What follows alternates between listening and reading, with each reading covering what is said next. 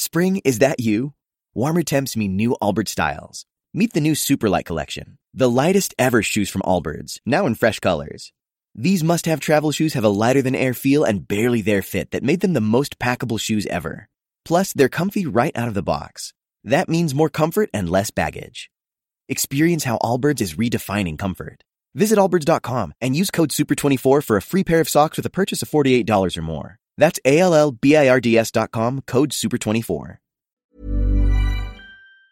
Bonjour, je suis Laura Pouliken et je vous souhaite la bienvenue sur le podcast L'Aléa, le podcast pour sortir de votre zone de confort. Chaque semaine, je vais à la rencontre d'une femme ou d'un homme qui a osé dans sa sphère personnelle ou professionnelle pour vous inspirer à faire de même. Ici, le contenu est bienveillant, rassurant et inspirant. Si vous aimez ce podcast, vous pouvez me soutenir en parlant de lui à un proche qui aurait besoin d'un coup de boost, mettre 5 étoiles et un commentaire sur Apple Podcast ou iTunes. Vous pouvez aussi partager votre épisode préféré en story Instagram en mentionnant le compte lalea.podcast et par la même occasion découvrir la communauté d'audacieux autour du podcast.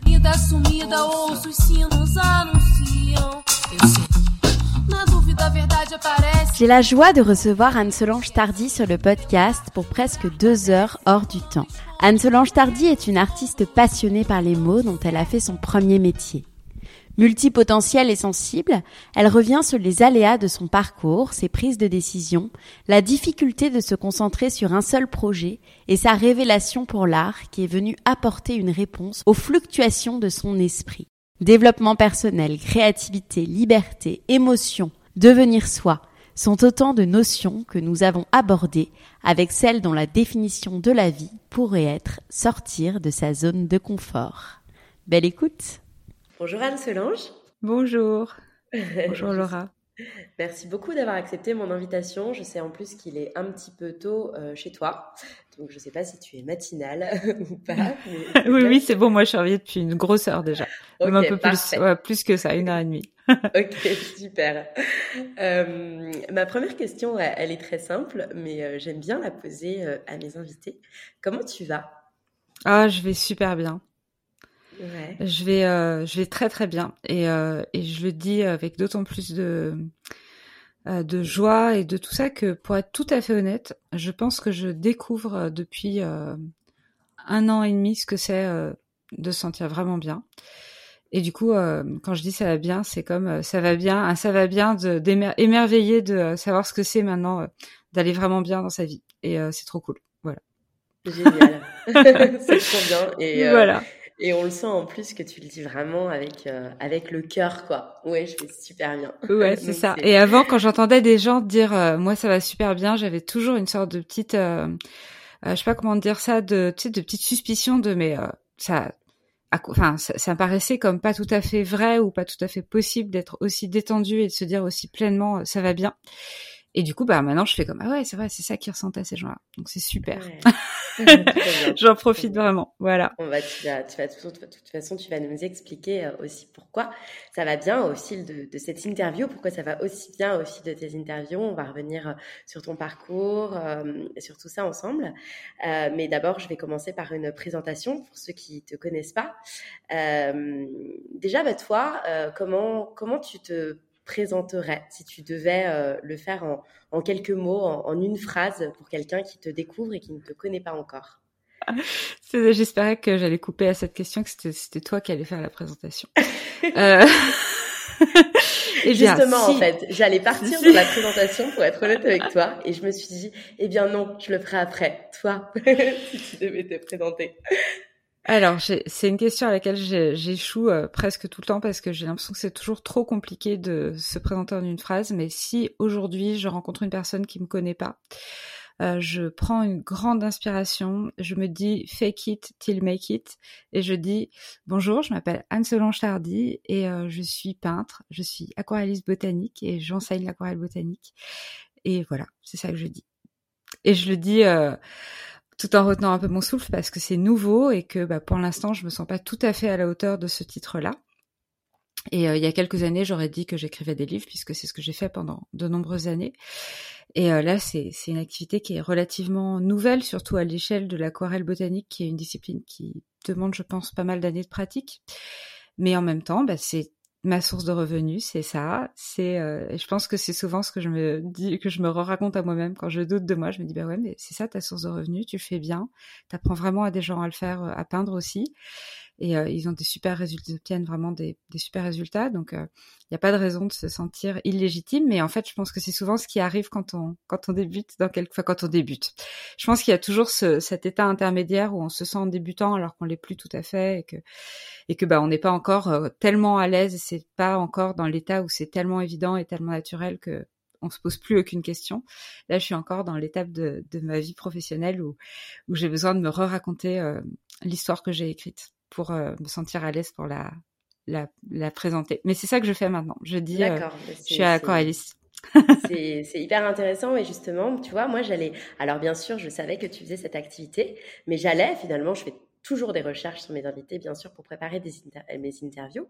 Et j'aurais dit aussi que tu étais rédactrice, copywriter, autrice, consultante éditoriale, blogueuse, photographe, puisque en allant sur tes différents sites et en allant sur ton compte LinkedIn, j'ai trouvé toutes ces activités qui pour moi euh, voilà sont, toutes hyper enrichissantes et, quelque part complémentaires. Euh, aujourd'hui, tu ne fais plus ces activités et si tu les fais, est-ce que tu te considères ou tu te considérais comme slasheuse?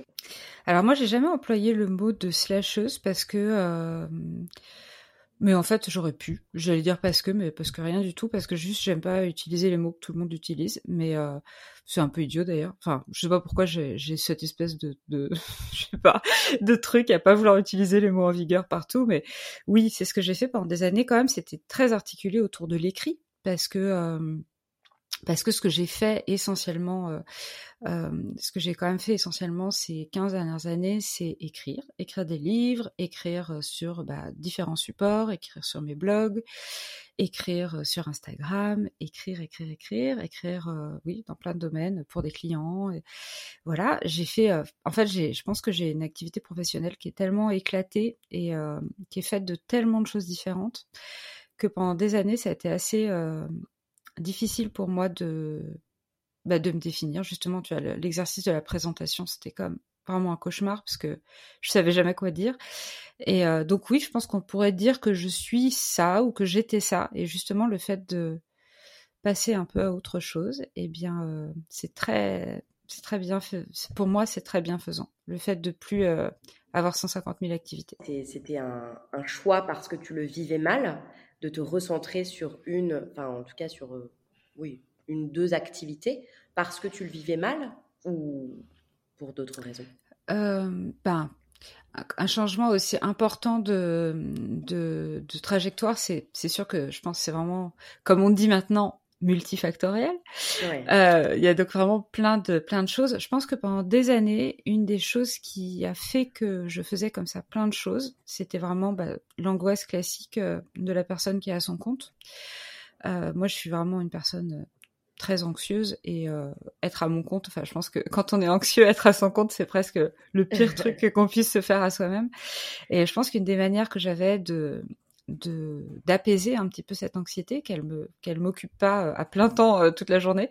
C'était d'avoir euh, bah, de pas mettre tous mes œufs dans le même panier en fait. C'est ce que je disais tout le temps. Je disais mon expression c'était vraiment de ne pas mettre tous ses œufs dans le même panier. Même du coup j'avais plusieurs parce qu'en plus de ça, j'avais une entreprise, donc j'avais des revenus de mon entreprise, j'avais des revenus de mon statut euh, d'entrepreneur individuel, de micro-entreprise, j'avais des revenus que j'ai toujours d'ailleurs de, mes droits d'auteur. Enfin voilà, j'avais plusieurs statuts euh, différents qui me permettaient de me dire quoi qu'il arrive, je suis parée à tous les imprévus et, euh, et c'est aujourd'hui je vois les choses un petit peu différemment, mais en tout cas pendant des années c'était une des manières que j'avais de me sentir en capacité de bah, de me sentir pas en danger professionnellement, pas trop en danger. Alors, si on revient un petit peu dans, euh, dans ton parcours, euh, et puis d'abord dans ton enfance, j'aime bien revenir en arrière avec mes invités pour comprendre euh, les enfants qu'ils étaient et quels étaient leurs rêves, et après les choix d'orientation qu'ils qu'ils ont pris. Toi, quelle petite fille étais-tu et qu'est-ce qu'on disait de toi? Moi, je pense que je fais vraiment partie de ces gens qui étaient les enfants euh, quand on me voit, les gens souvent qui, m'ont connu enfant et qui sont encore plus âgés que moi, qui étaient eux-mêmes adultes quand j'étais enfant, me disent tous euh, que j'étais vraiment, euh, je suis la personne que que j'étais déjà quand j'étais enfant en fait. Et donc je pense que, alors je pense que j'étais sans doute un peu plus insouciante et rieuse, mais j'étais déjà une gamine qui a tout le temps les mains à bricoler des trucs, qui dessine, qui écrit des poèmes, qui fait tout un tas de trucs. Je pense qu'une des choses qui me caractérisait déjà, c'était que quand quelque chose me plaisait, j'avais envie de le faire totalement. C'est-à-dire que si je découvrais le jardin, je voulais devenir jardinier, quoi. Et si je découvrais, je sais pas moi, bah voilà, la peinture, je voulais devenir peintre. Quand je découvrais quelque chose qui, je, ne fais pas partie de ces gens qui qui sont capables de, qui, enfin, qui arrivent, qui sont satisfaits de euh, faire quelque chose pendant quelques heures par semaine et, de s'en contenter, ce qui est super. Moi, j'ai vraiment besoin de me plonger à 100% dans les trucs pour, euh, pour les faire. Et c'est vrai pour pratiquement tous les domaines. Ça veut dire que, voilà. C'est ça, je pense c'est ça qui me caractérise, c'est que j'ai toujours été intéressée par les arts, par euh, la création. Et aussi, j'ai j'étais déjà une enfant qui posait des questions existentielles. Ça, c'est clair et net. Je pense que depuis toute petite, j'ai des questionnements existentiels permanents qui sont, bah, selon les époques de la vie, euh, quelque chose qui m'apparaît plutôt comme une force ou un peu moins comme une force. Mais euh, voilà, ça, je pense que c'était c'était ça. J'étais une enfant qui aimait rire, qui adorait euh, créer et qui avait beaucoup beaucoup de questions existentielles. Tu avais un rêve en particulier? Alors, c'est toujours Moi, ça, c'est une vraie question euh, complexe pour moi parce que je, je, me suis, depuis que je suis adulte, j'ai passé ces 20 dernières années, ou même, même pas depuis que je suis adulte, j'ai l'impression depuis que je suis. Euh, depuis que je suis enfant, en fait, j'ai écrit. Je pense qu'une des premières choses que j'ai fait d'un point de vue créatif, c'est des poèmes et écrire des choses. Mais maintenant, quand je me re-raconte l'histoire, j'adorais dessiner, j'adorais beaucoup d'autres choses que écrire. Mais je pense que j'ai vraiment catalysé, euh, je sais pas comment dire, j'ai compacté mon identité et ma famille et les gens autour de moi autour de l'idée que j'étais, que j'écrivais, j'avais fait des concours de poésie, que j'avais gagné. Il y avait tout un tas de trucs avec ça. C'est vrai que j'avais une, prédisposition euh, euh, particulière pour l'écrit. Et, euh, et, du coup, je me suis vraiment beaucoup, beaucoup c'est ça, j'ai compacté mon identité autour de cette idée que moi j'étais faite pour écrire. Et la raison pour laquelle je te, raconte ça, c'est que ce, qui était une sorte de, je sais pas, tu sais, une sorte de mythe familial, Anne Solange à l'écrit, il, s'est trouvé que bah, quand j'ai créé mon blog Cachemire et Soins en j'ai pas la mémoire des dates, je crois que mon premier roman, je l'ai édité en 2017 grâce à mon blog. Et ça a vraiment créé quelque chose de très puissant de euh, ma destinée c'est d'écrire et je le sais et c'est que ça que c'est vers ça que je vais. Et en fait euh, ça ça ce, cette espèce de, truc fort et dur qui est tellement le mythe qu'on enfin, tu vois, quand on écoute les gens qui réussissent dans un domaine, tu as toujours l'impression qu'il y a une sorte de mythe de quelque chose, pas forcément qui naît depuis l'enfance, mais un espèce de mythe de soi-même qui, te donne le sentiment que tu as une destinée et que cette personne elle été prédestinée. Ben moi, je me suis vraiment raconté très très fort cette histoire. Et en fait, ça m'a vraiment empêché de voir qu'il y avait des tas de choses qui me convenaient pas dans l'écriture.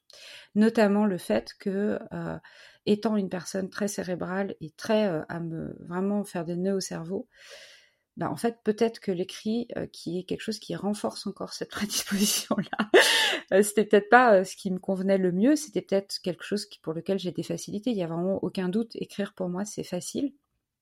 Et j'adore ça. Mais par contre, bah, je pense que ça, cette, espèce de mythe qui vient de l'enfance de à 4 ans, dès que j'ai su tenir un crayon, je faisais des poèmes et je sais pas quoi, c'est vrai. Mais je suis pas sûre que ça, ça a été vraiment un service que je me sois rendue à moi-même et qui m'ait été rendue euh, de cristalliser comme ça toute mon identité autour de euh, ma faculté d'écrire.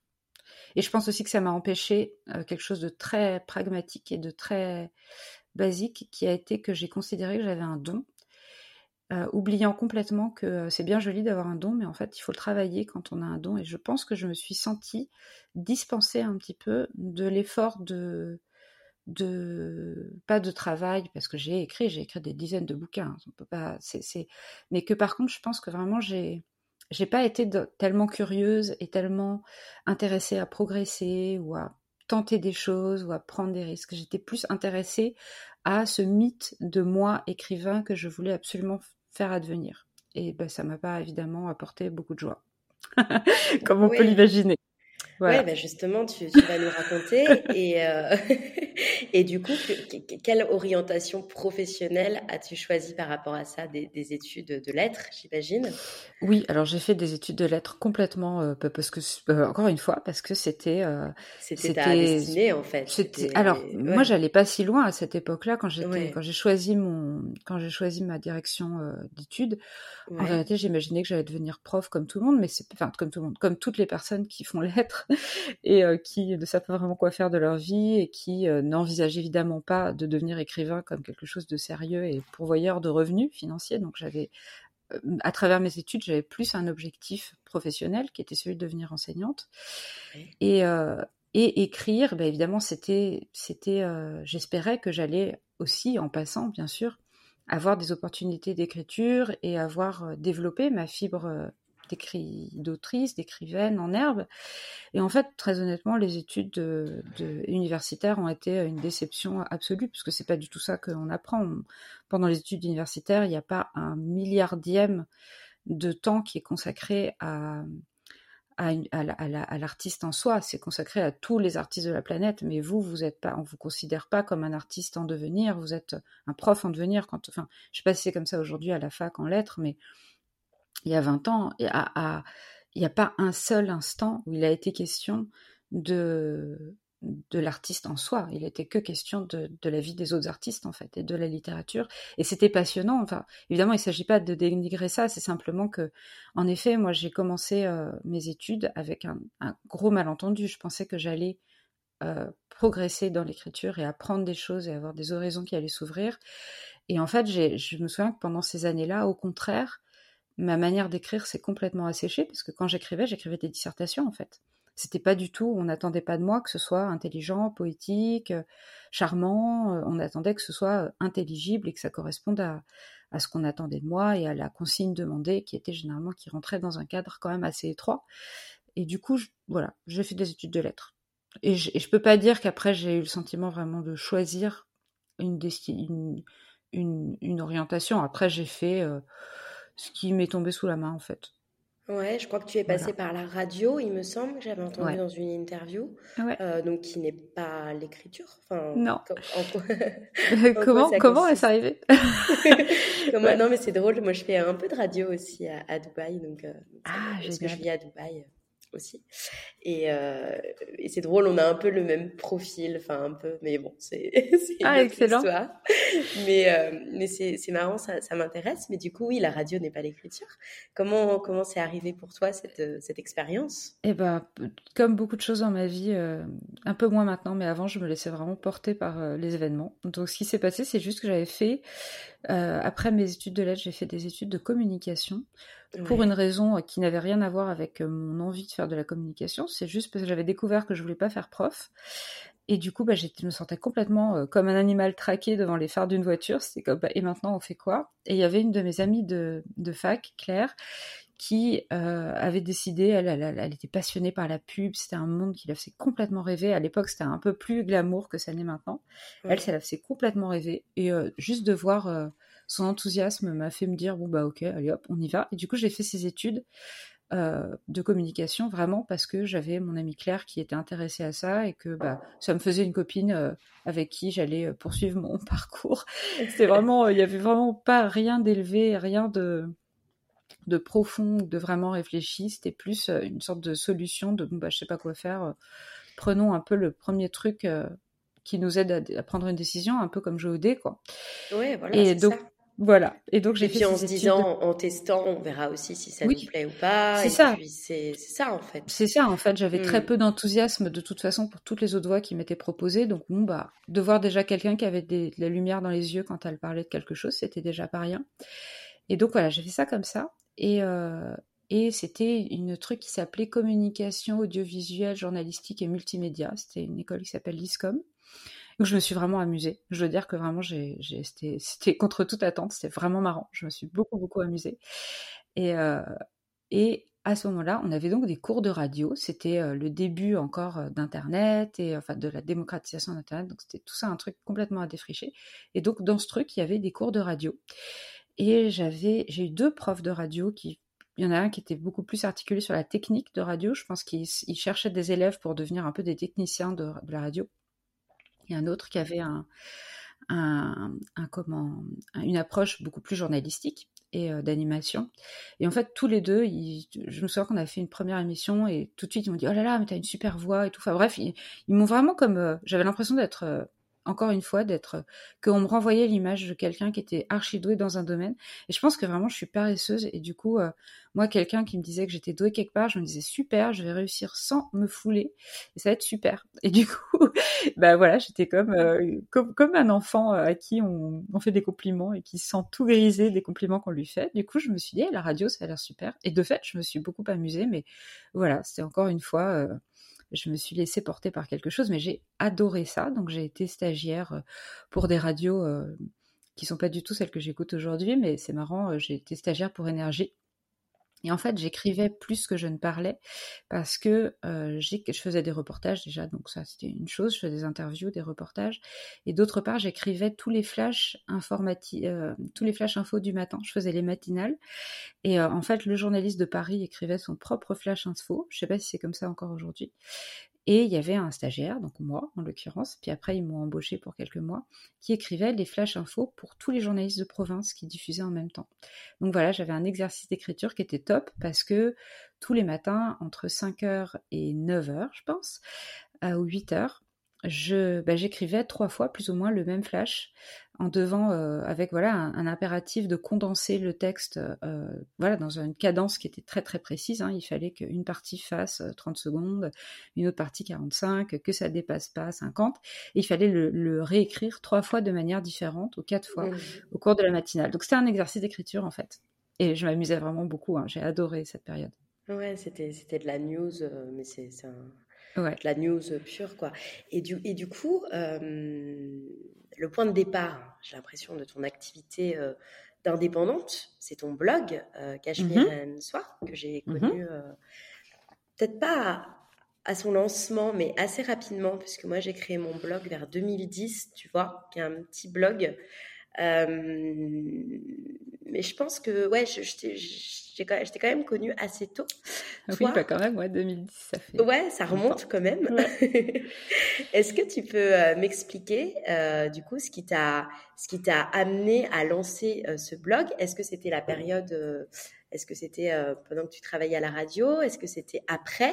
C'était après. Euh, c'était après, ok. Ouais, c'était après. Puis tu vas voir à quel point ma vie a été euh, dirigée à vraiment par des hasards complets. Je faisais ce que les autres faisaient, quoi. Et donc à ce moment-là, j'étais, c'était quand même un peu après mes études, j'étais, je travaillais dans une administration comme journaliste d'entreprise.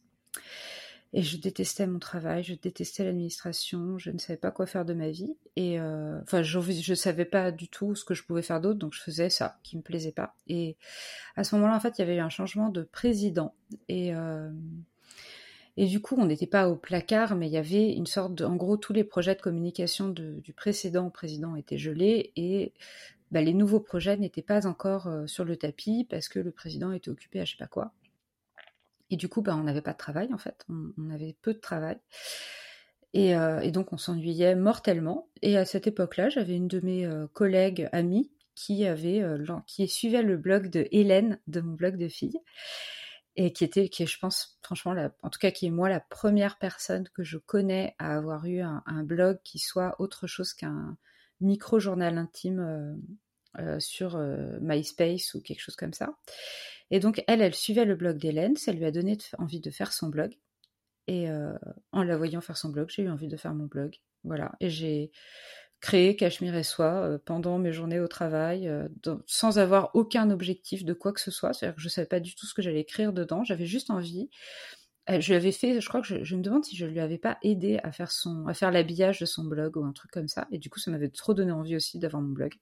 Et voilà. Et il s'appelle Cachemire et soie parce que ce jour-là, j'avais un pull en cachemire et soie que j'aimais bien. Et enfin, il y a vraiment, il y a vraiment aucune intention de rien. Il y avait, c'était le démarrage des, c'était avant que les blogs soient connus, donc euh, il n'y avait pas de modèle, il n'y avait pas de, il n'y avait pas de règles, il n'y avait rien en fait.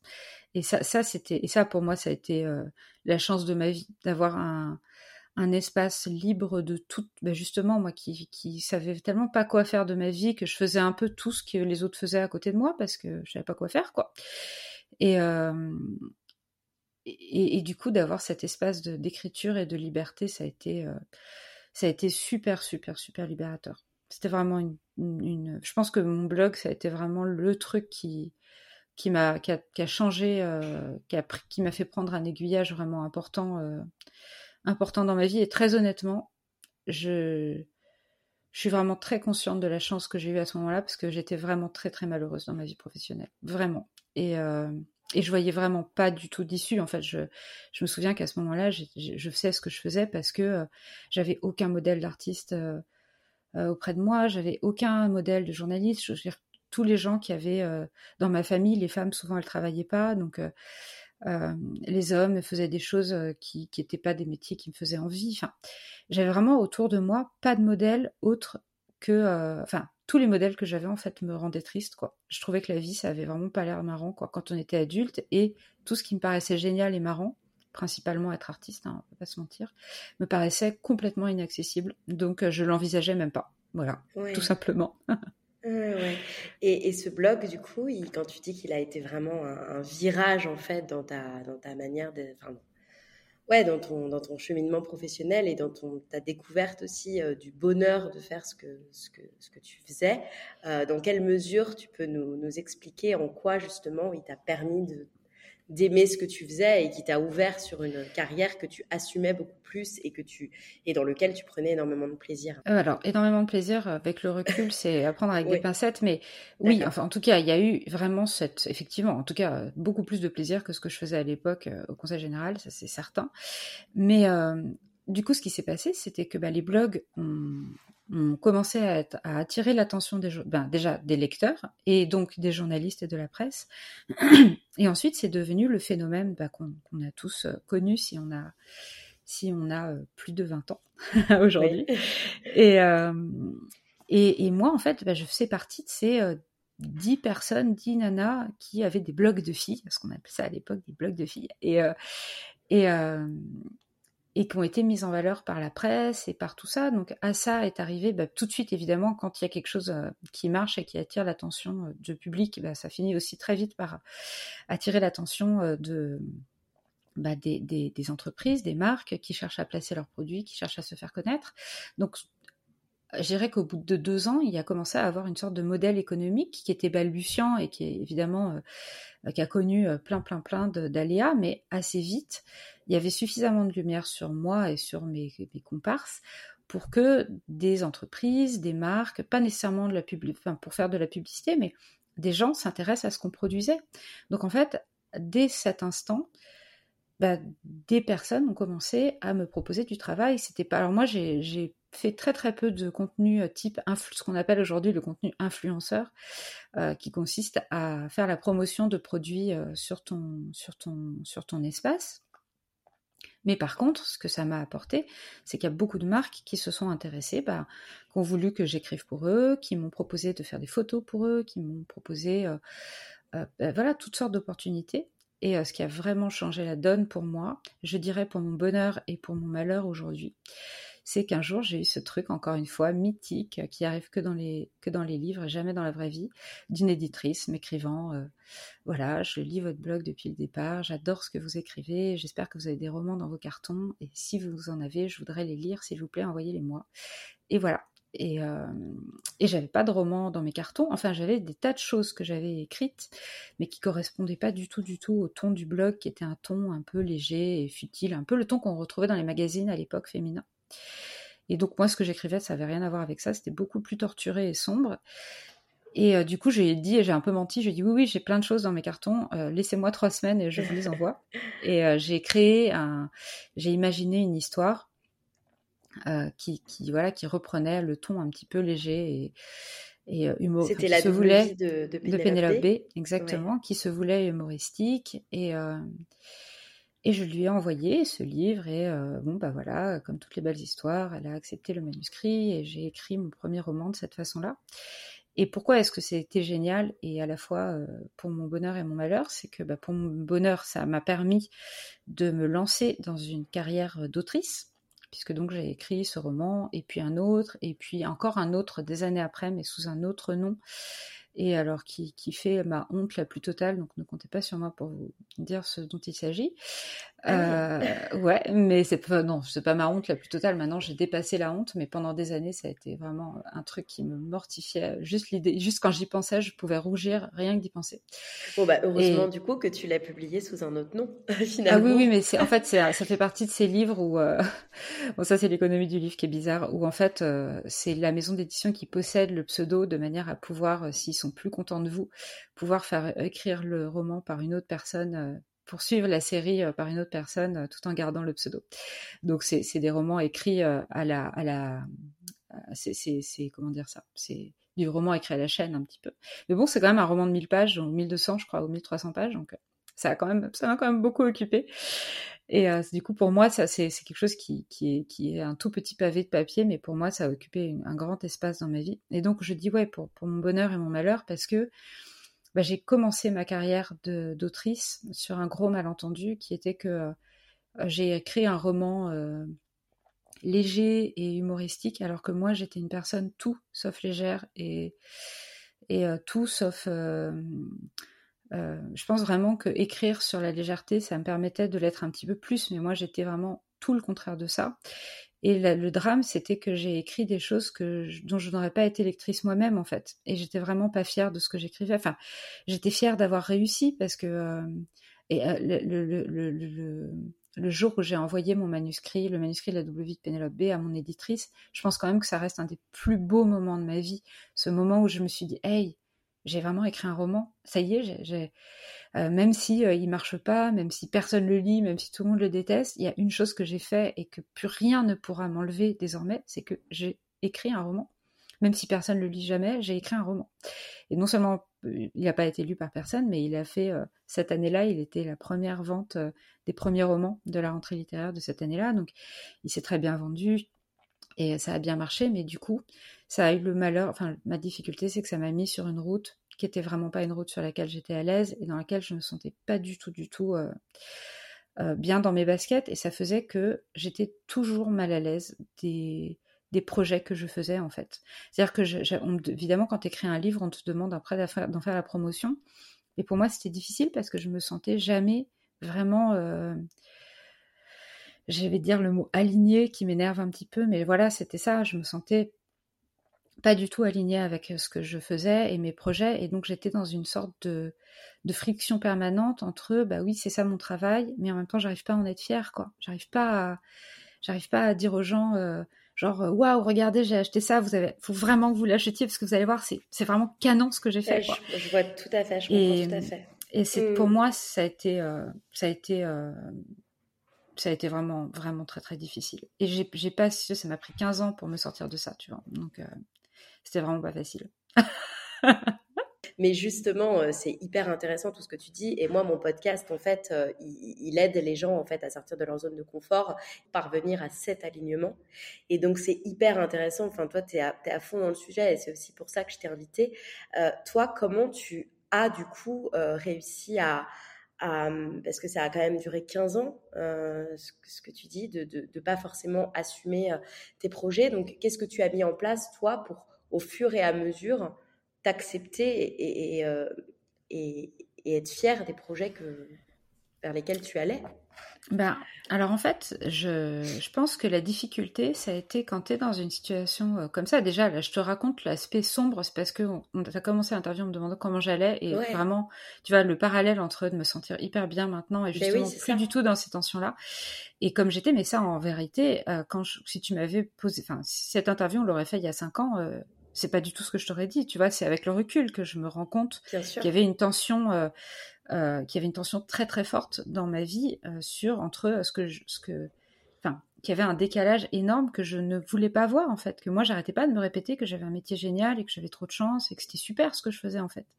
Je, je taisais parce que c'était la société aussi qui te renvoyait ça, qui disait c'est génial, j'imagine. Ce que oui, tu fais, en plus, exactement. Compte, mais enfin, tu peux être super fier puisque les gens admirent. Euh, exactement, voilà, exactement. Il y avait, c'est exactement ce que tu décris, c'est-à-dire qu'il y a, il y, a, il y a eu un énorme, je pense, ça, ça a pris de longues années pour moi de prendre conscience parce qu'en fait à chaque fois que j'exprimais un malaise, il y avait toujours quelqu'un pour me dire mais arrête, mais c'est génial ce que tu fais. Par exemple, moi je, me souviens avoir plusieurs fois dit à ma, maman, par exemple, dit à ma mère, dire mais j'ai tout le temps l'impression d'échouer dans tout ce que je fais en fait. Et, évidemment quand je dis ça, elle me dit mais mais t'es folle, enfin, tu réussis hyper bien, financièrement tu réussis bien, tes livres ils se vendent bien, ton travail marche, enfin, comment est-ce que tu peux avoir cette, ce truc-là? Et moi-même je me disais, bon bah tu débloques en fait, enfin je veux dire, euh, voilà. Je me disais, bon, bah, c'est moi qui débloque, en fait. C'est pas normal d'être comme ça. Et en fait, il a je pense que le premier truc, ça a été bah, de, de rendre conscient, d'amener à ma conscience euh, le fait qu'il y avait un décalage entre ce à quoi j'aspirais et ce que je faisais, qui était colossal, et que ben, je, n'osais pas euh, l'envisager. Et puis il y a autre chose qui est que bah, quand tu approches la quarantaine et que tu as déjà une une place dans un, dans un domaine, c'est difficile d'envisager de, créer autre chose. Puis en vrai, j'avais pas trop d'idées, en plus de quoi créer d'autres. Donc tout ça, ça a été un maelstrom de, de choses qui se sont décantées, je dirais, dans plein de domaines les uns après les autres. Et si j'essaye de trouver un petit peu la racine de euh, ça, je pense que la première chose, ça a été quand vraiment, je pense, le fait d'avoir répété à plusieurs personnes euh, successivement ce truc-là de on me dit que je réussis tout le temps, sur le papier, je réussis et moi, j'ai tout le temps l'impression d'échouer et c'est horrible pour moi.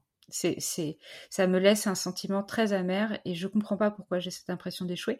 Ben, je pense que le fait de l'exprimer, en fait, à un moment donné, c'est devenu une sorte d'obsession. C'est-à-dire, j'ai, eu, j'ai commencé à avoir l'obsession de bon, bah alors c'est quoi? Tu vois, enfin, ce truc où t'es vraiment fâché parce que tu trouves pas la réponse, mais que tu as quand même mis le doigt sur un problème euh, que tu perçois comme euh, étant majeur.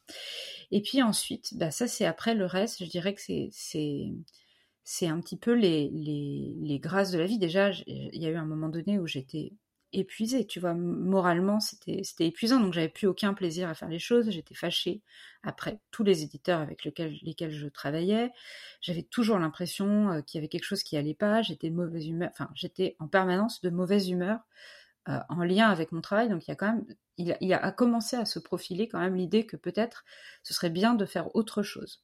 Mais je pense que ça, ça la seule chose qui s'est enfin, la seule chose à faire dans ce cas-là, et c'est ce que j'ai fait, mais je pense qu'on le fait un peu comme un instinct de survie, ce truc-là, c'est qu'à un moment donné, bah, on se met à avoir des loisirs, on se met à faire d'autres trucs, on se met à euh, lire. À... Moi, j'ai une période où, euh, je lisais, euh, mais de manière compulsive, dans plein de domaines différents où je me suis rendu compte que bah, quand même que j'avais j'avais vraiment une curiosité qui était assez peu satisfaite finalement dans ma vie parce que je en plus j'écrivais des livres pratiques donc encore une fois des livres que moi je souvent sur des thèmes qui, qu'on me demandait d'aborder de manière assez superficielle. Et je pense que vraiment moi j'ai le contraire de ça c'est que j'ai envie d'aller au fond des choses. Du coup j'ai commencé à le faire un petit peu pour moi à, à voilà essayer de creuser plein de sujets et c'était passionnant, mais j'ai aussi assez vite perçu que euh, ça, c'était à la fois galvanisant, mais que ça demandait une énergie folle. Et j'ai eu une chance inouïe qui a été qu'une de mes cousines, qui est beaucoup plus jeune que moi, qui a 15 ans moins que moi, euh, faisait enfin, dans sa vie professionnelle, a commencé des études d'art. Et en fait, euh, je rêvais, mais vraiment quoi. Des fois, je l'appelais juste pour qu'elle me raconte ce qu'elle faisait dans ses journées. C'était simple, j'avais l'impression qu'elle menait ma vie rêvée. Et elle, elle a, elle a, je pense qu'elle a saisi euh, plus vite que moi que vraiment il y avait un domaine que j'avais que j'avais besoin d'explorer euh, à travers la peinture et le dessin. Et c'est elle qui m'a offert ma première boîte de peinture. Et, puis c'est comme ça que j'ai découvert le dessin et l'aquarelle. Je crois que ouais, j'ai dû pratiquer l'aquarelle pendant un an, deux ans, une bonne année. Et l'année dernière, enfin il y a un an et demi maintenant, en décembre 2019 du coup, fin décembre 2019, en me baladant sur le blog d'une aquarelliste botanique que j'aimais bien, euh, j'ai vu qu'elle avait fait une formation. Et je ne sais pas comment dire ça, enfin sur le sujet de l'aquarelle botanique, mais à la seconde où j'ai lu son truc, j'ai fait OK, En fait, je sais pas pourquoi toutes les. Non seulement je me suis dit je veux faire ça. Bon, ça, ça a été euh, impressionnant parce que j'ai pas souvent vécu ça dans ma vie. Une sorte de certitude qui n'a aucun sens. Enfin, je veux dire, qui, qui paraît sortir de rien. Tu vois, qui paraît pas, qui, qui est pas le fruit d'une réflexion ou d'une maturation de quelque chose. J'ai eu l'impression que ça m'est tombé dessus, mais vraiment d'un bloc où je me suis dit ok, je veux faire ça, mais pas juste je veux faire cette formation. Ça a été ok, je veux faire ça de ma vie. Et c'était il y a deux ans et demi, à peu près, c'était en décembre 2019. Tu vois, il n'y a pas très longtemps. Mais bon, j'avais déjà commencé à faire de l'aquarelle. J'avais aussi ma formation photo en ligne que j'avais, euh, qui, marche, qui, marchait, euh, qui marchait bien. J'avais monté sur d'après mon blog, une formation euh, photo en ligne euh, qui, euh, qui m'amusait beaucoup aussi, que j'aimais bien faire. En fait, j'aimais bien faire ça. J'adore faire de la photo, j'adore expliquer aux gens. Donc, c'était vraiment un plaisir de le faire. En revanche, là où, où ça ça commençait à coincer pour moi, c'était que j'étais pas assez passionnée de photo pour avoir envie d'en faire tout le temps et du coup d'avoir envie de progresser tout le temps sur le sujet et de me former tout le temps sur le sujet. Mais je comprends tout à fait, en fait. Je pense que c'était. Il y avait beaucoup de choses qui t'intéressaient. Excuse-moi, je suis malade. Ah, il y avait beaucoup de choses qui, qui t'intéressaient. Et en fait, finalement, mais pas une seule chose sur laquelle te centrer pour consacrer toute ton énergie. Pas assez. Exactement. Donc, en fait, je pense que tu avais un petit peu de photos, un petit peu de copywriting, un petit peu d'écriture, un petit peu. Mais pas trouver cette chose qui sur laquelle tu, pour laquelle tu étais prête à consacrer ta vie finalement. Exactement. Et puis surtout, euh, il y avait, alors ça c'est exactement ça, c'est tout à fait vrai. Et il y avait un autre volet, je pense, qui m'a beaucoup euh, coincé, c'est que j'avais fini par perdre de vue que moi, j'aime écrire, mais j'aime écrire comme une artiste écrit. C'est-à-dire que moi, j'avais, j'écrivais pas du tout. Enfin, je veux dire, mon travail n'était pas euh, ce qu'on attendait de moi. C'était pas d'être une artiste. C'était de savoir écrire, de le faire bien, de le faire le plus vite possible et d'être le plus rentable possible. C'était ça. Et surtout d'être heureux. Enfin, voilà, c'était assez peu rentable pour moi, mais pour eux, enfin, moi, comme j'ai une grosse capacité de travail, j'arrivais à me rattraper parce que je travaille beaucoup, mais et donc à, obtenir des revenus satisfaisants. Mais du coup, bah, je passais mon temps à écrire, écrire, écrire, écrire. Mais, mmh. mais c'était, c'était, ma, ma, ma, ma, petite âme d'artiste n'était pas du tout euh, impliquée dans ce process-là. Et il y avait aussi cet aspect-là qui était vraiment, vraiment pas évident. Et du coup, le truc de l'aquarelle botanique, je pense que ça aurait pu, sincèrement, je pense qu'une autre discipline aurait pu me, me, plaire. C'est sûr que dessiner, c'est quand même quelque chose que j'avais déjà, j'aimais déjà depuis que je, enfin, c'est pas nouveau, je me suis pas mise à dessiner tout à coup. J'ai eu des tas de périodes dans ma vie où j'ai commencé à abandonner parce que ça me paraissait trop compliqué. Mais vraiment, à ce moment-là, j'ai eu un truc de OK, c'est ça que je vais faire. Et, euh, et puis, euh, je, pense quand même qu'on a le cerveau qui est bien fait, c'est-à-dire que euh, ça, a été comme une sorte de décision à la fois très forte et qui paraissait un petit peu euh, sortie du chapeau. Mais en même temps, je veux dire, j'ai une très longue expérience sur Internet. J'avais déjà ma formation photo qui me, qui m'a quand même appris à créer une formation, à faire les choses. Je sais un peu comment communiquer, même si c'est pas mon point fort, je sais quand même le faire j'avais déjà des outils, il y avait du coup cette communauté déjà qui me suit et qui en plus me voyait progresser à l'aquarelle et qui, bah, je sentais que ça, ça, développait aussi des envies et puis le désir peut-être d'apprendre aussi. Et il n'y a pas forcément énormément de choses en français euh, sur le sujet, enfin sur le sujet de l'aquarelle botanique en tout cas. Donc, je pense que à la fois s'il y avait une sorte de d'absurdité, de trucs qui tombent sur la tête un peu brutalement. Et à la fois, je pense quand même que mon cerveau avait fait les, connexions et était capable d'avancer de, suffisamment euh, sereinement pour se dire cette aventure est possible. Ça ne veut pas dire que c'est facile, ça ne veut pas dire que c'est gagné d'avance, mais cette aventure est possible.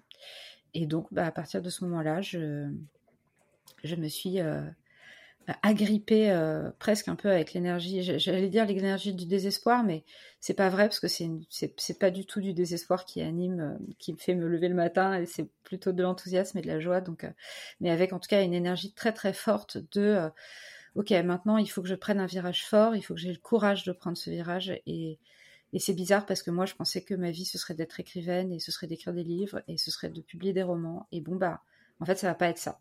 Et en fait, quand tu t'es construit entièrement, intégralement et puissamment autour de cette idée, je pense que c'est très très difficile. Enfin, moi, pour moi, en tout cas, c'était très difficile. Mmh. Ouais. Tu sais, c'est même, c'est même pas déconstruire. Là, ça a été, mais genre, donner le, plus gros coup de pied que je pouvais donner euh, dans cette fourmilière. Et, et puis même, tu sais, ton entourage, dans ce cas-là, il est un peu genre... Bah alors, Désarçonné. c'est quoi mmh. cette affaire? Bien sûr que oui. Et puis, en plus, vraiment, je suis très chanceuse. Il y a eu beaucoup de gens toujours autour de moi à me trouver douée pour, pour, pour, pour l'écrit. Donc, à me dire, mais, mais, mais, mais comment ça? Enfin, c'est quoi cette histoire de pas écrire En fait, c'est pour ça que tu es douée, c'est ça ta vie. Et en fait, j'ai quand même rencontré, pas des résistances au sens de mais je, sentais bien un petit peu euh, que ça, ça, détruisait un peu aussi mon identité auprès des autres.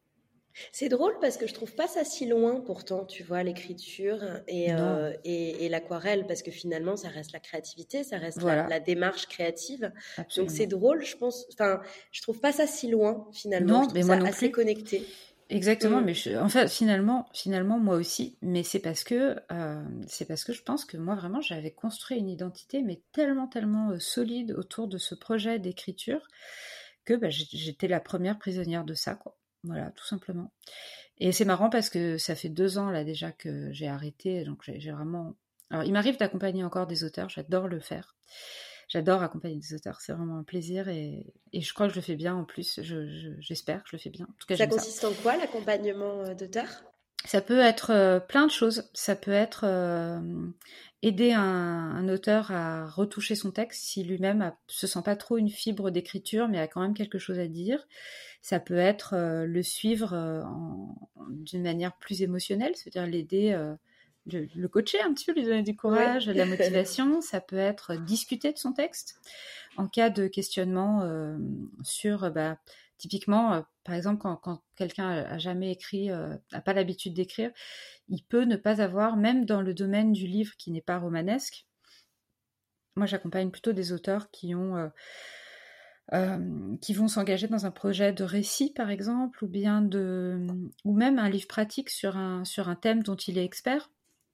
Et du coup, c'est pas forcément des gens qui ont un sens de la narration au départ. Et en fait, même dans un livre pratique, euh, pour qu'un livre soit sympa à lire, il faut quand même qu'il y ait euh, un ordre, une narration, des moments un petit peu de, de, suspense, de suspense, de, de, de, tension, de choses. Enfin voilà, il y a, quand même des choses qui font qu'un lecteur va au bout de sa lecture. Ça, il suffit pas d'avoir un, un, sujet intéressant pour pouvoir le faire passer il faut encore, euh, il y a des petites astuces à, développer. Donc moi, parfois, mon travail, c'est d'aider l'auteur à prendre conscience de ça et euh, éventuellement de retravailler, de discuter son texte pour le rendre le plus... Euh, moi, souvent, ce que, je pense que mon rôle, c'est c'est d'être assez passionné pour le, pour, par le sujet de l'auteur pour avoir vraiment envie à tout prix que son texte, les gens ne soient pas arrêtés ou, ou se sentent pas grippés dans leur lecture par quelque chose qui les empêche d'avoir accès euh, à la substance de ce que l'auteur veut dire, tu vois. Et euh, ça, c'est vraiment un travail que je trouve.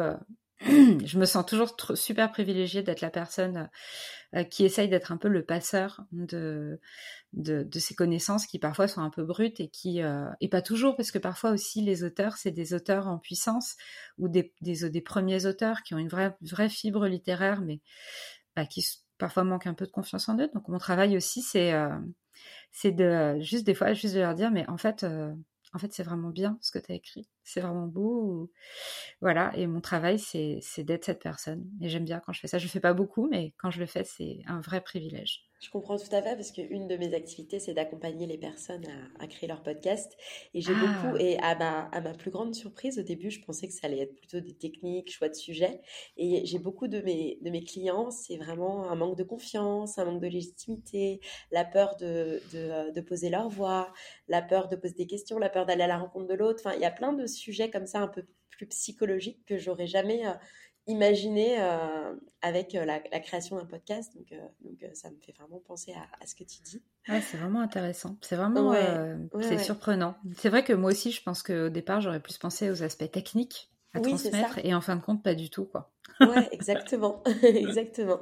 Et si on reparle un petit peu de ta nouvelle activité d'aquarelle botanique, avant de parler du sujet de la créativité, du développement personnel qui me passionne, euh, toi, quelles sont les actions en fait, euh, un peu concrètement que tu as pu mettre en place euh, dans le, bah, dans ton, dans ton virage en fait vers cette nouvelle activité pour toi et puis aussi aux yeux de la société? Alors, pour moi, ça a été bah, tout simplement déjà de verbaliser que c'était ça que j'allais faire maintenant, que j'avais pas la moindre idée de en fait, j'avais pas la moindre idée de rien. Ça veut dire que j'avais pas étudié le marché, comme on dit. J'avais pas euh, réfléchi à est-ce que on va, est-ce que c'est viable, est-ce que combien de temps ça va me prendre, combien est-ce que ça va me coûter s'il faut que je me forme, comment faire. J'ai un peu pris les choses comme, euh, bah, c'est comme ça et c'est ça que je vais faire. Et, euh, et en fait, alors moi j'ai la chance quand même. Il y a quand même une chose, c'est que bah, déjà, je pense qu'à 40 ans, on démarre jamais de zéro, quelle que soit notre situation. Euh, le truc de repartir à zéro, ça n'existe pas vraiment parce qu'on a quand même forcément un bagage de plein de choses euh, dans plein de domaines. Et euh, moi, mon, bagage, bah, c'est le fait d'avoir créé une communauté à partir de Cachemire et Soi depuis 15 ans. Et d'avoir des personnes qui, du coup, ont suivi mes progrès, ont suivi mes, mes tentatives du dimanche d'aquarelle, m'ont encouragé, ont vu ça. Et du coup, au moment où j'ai décidé que j'allais lancer une formation sur ce thème, il y avait déjà de l'intérêt pour ça. Il y avait déjà de l'intérêt pour ça, donc je savais que je partais pas de rien, tu vois, c'est-à-dire que je, mon, travail, mon, travail essentiel, ça a été de me dire, d'essayer de me mettre à la place des personnes, c'est-à-dire de quoi elles vont avoir besoin si elles sont complètement débutantes et comment faire pour euh, leur permettre d'accéder à, ça. Puis, bon, bah, la chance que, ça, j'ai eue, c'était que j'avais déjà moi-même, j'étais toute fraîche en fait. Je venais déjà d'expérimenter plein de choses. J'avais eu plein de révélations dans l'aquarelle, plein de moments où j'avais pu me dire, là, ça y est, j'ai galéré pour ça. Puis à ce moment-là, j'ai trouvé telle, telle chose pour m'aider.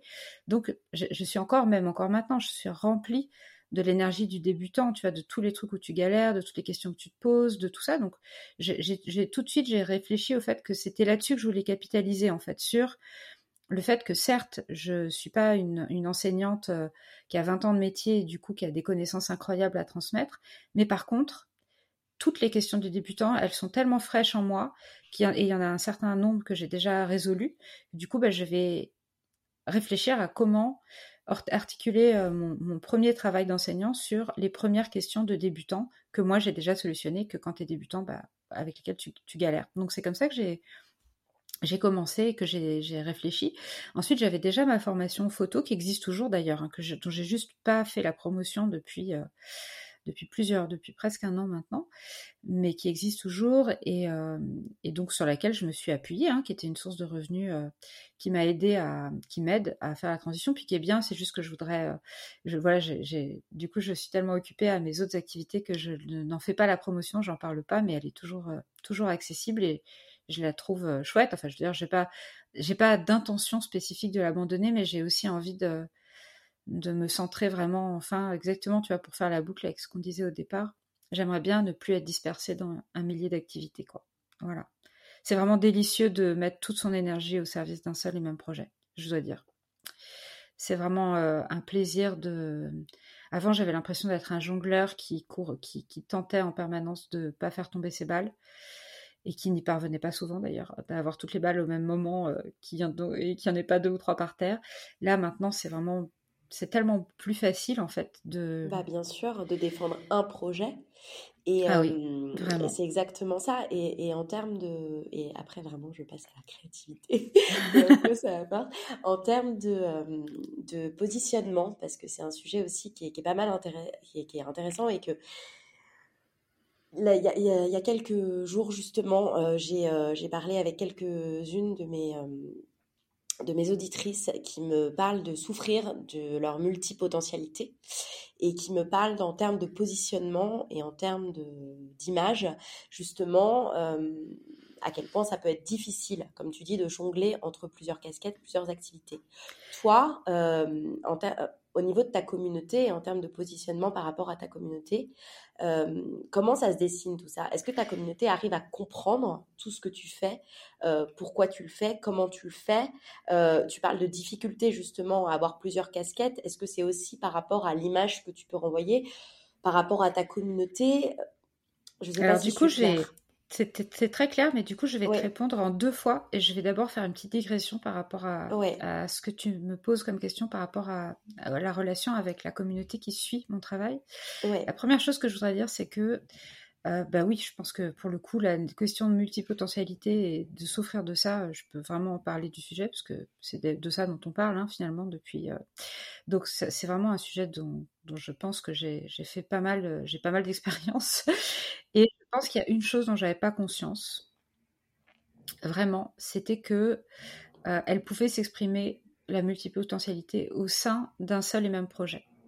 Et c'est vraiment, euh, je vais le redire, c'est que la, la multipotentialité, elle peut et elle s'exprime au sein d'un même projet. C'est-à-dire que moi, j'ai beau aujourd'hui être, euh, voilà, avoir décidé que mon projet de vie, jusque sans doute à la fin de ma vie, c'est d'enseigner l'aquarelle botanique et de devenir aquarelliste botanique, illustratrice et de vivre de ça.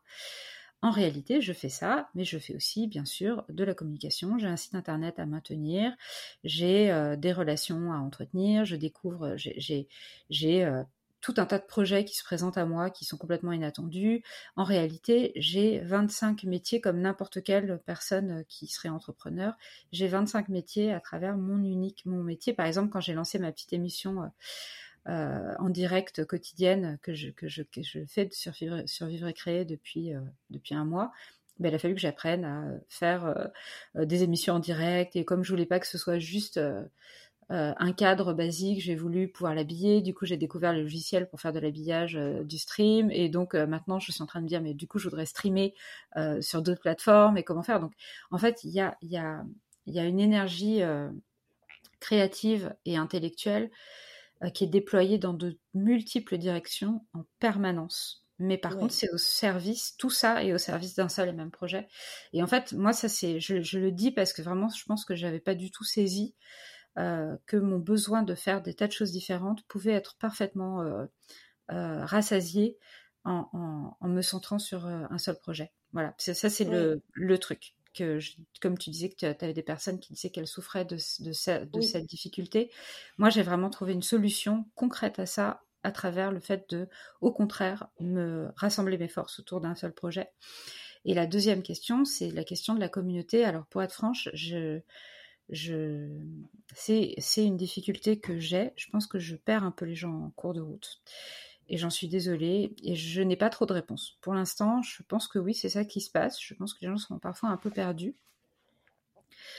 Et, euh, c'est même la question que tu poses, c'est je dirais c'est un des gros sujets qui est dans ma tête euh, à l'ordre du jour depuis plusieurs mois, hein, qui est pas ça date pas d'hier et, très sincèrement j'ai pas j'ai pas la réponse, mais c'est quelque chose euh, que je garde en tête parce que j'espère trouver des solutions.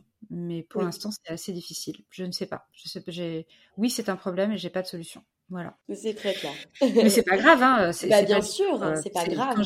C'est, juste, voilà, c'est, c'est juste. Alors, j'essaye de trouver des. Puis les réseaux sociaux, c'est quand même un, un, un monde euh, complexe parce que c'est comme euh, c'est protéiforme, ça évolue tout le temps. C'est, c'est vraiment pas mmh. évident de de bah, je trouve que ça nécessite de se réinventer tout le temps. Et c'est pas facile de se réinventer tout le temps, je trouve. Mais bon, maintenant j'ai un peu pris mon parti des choses. Je veux dire que je me compte, je, je me contente de me dire bon, mon activité elle marche, elle marche assez, oui. Bon, alors je fais ce que je peux, je prends les problèmes l'un derrière l'autre. Et, euh, et voilà. Donc oui, ça, ça fait vraiment partie des, des problématiques que je rencontre, mais pour l'instant, j'ai pas de solution. Voilà. Ouais, bien sûr.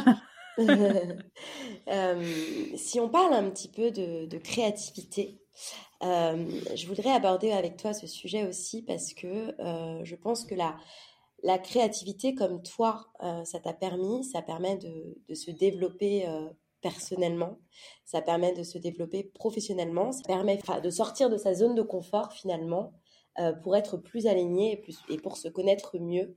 C'est quoi pour toi déjà être créative? Alors pour moi, être créative, euh, je suis pas sûre que ce soit tellement dans. Euh, c'est assez difficile pour moi parce que finalement, je trouve que être créatif, c'est pas c'est pas tellement en lien avec l'expression artistique. Et je trouve qu'on a tendance à, à mélanger un petit peu les deux.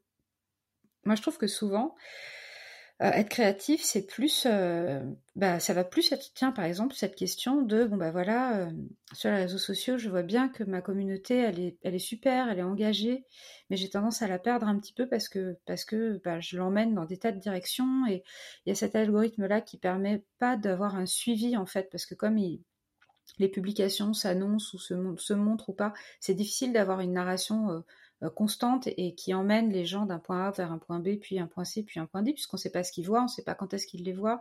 Il n'y a, pas cette énergie-là. Et bah, du coup, pour moi, la créativité, ça va être de se dire, bon, la problématique, c'est ça. Les cartes que j'ai en main, c'est ça. Qu'est-ce qu'on fait avec ça? Qu'est-ce qu'on tente avec ça? Pour moi, la créativité, c'est ça, alors que l'expression artistique, avec laquelle je trouve qu'on la confond beaucoup, moi, je, la ressens personnellement plus comme l'expression poétique de quelque chose. Ça veut dire, euh, quand j'ai le sentiment de faire appel à ma créativité, j'ai plus le sentiment d'être... Euh, d'être, euh, je sais pas, quelqu'un qui joue au Lego, tu vois, quelqu'un qui cherche à, trouver des solutions un peu inédites.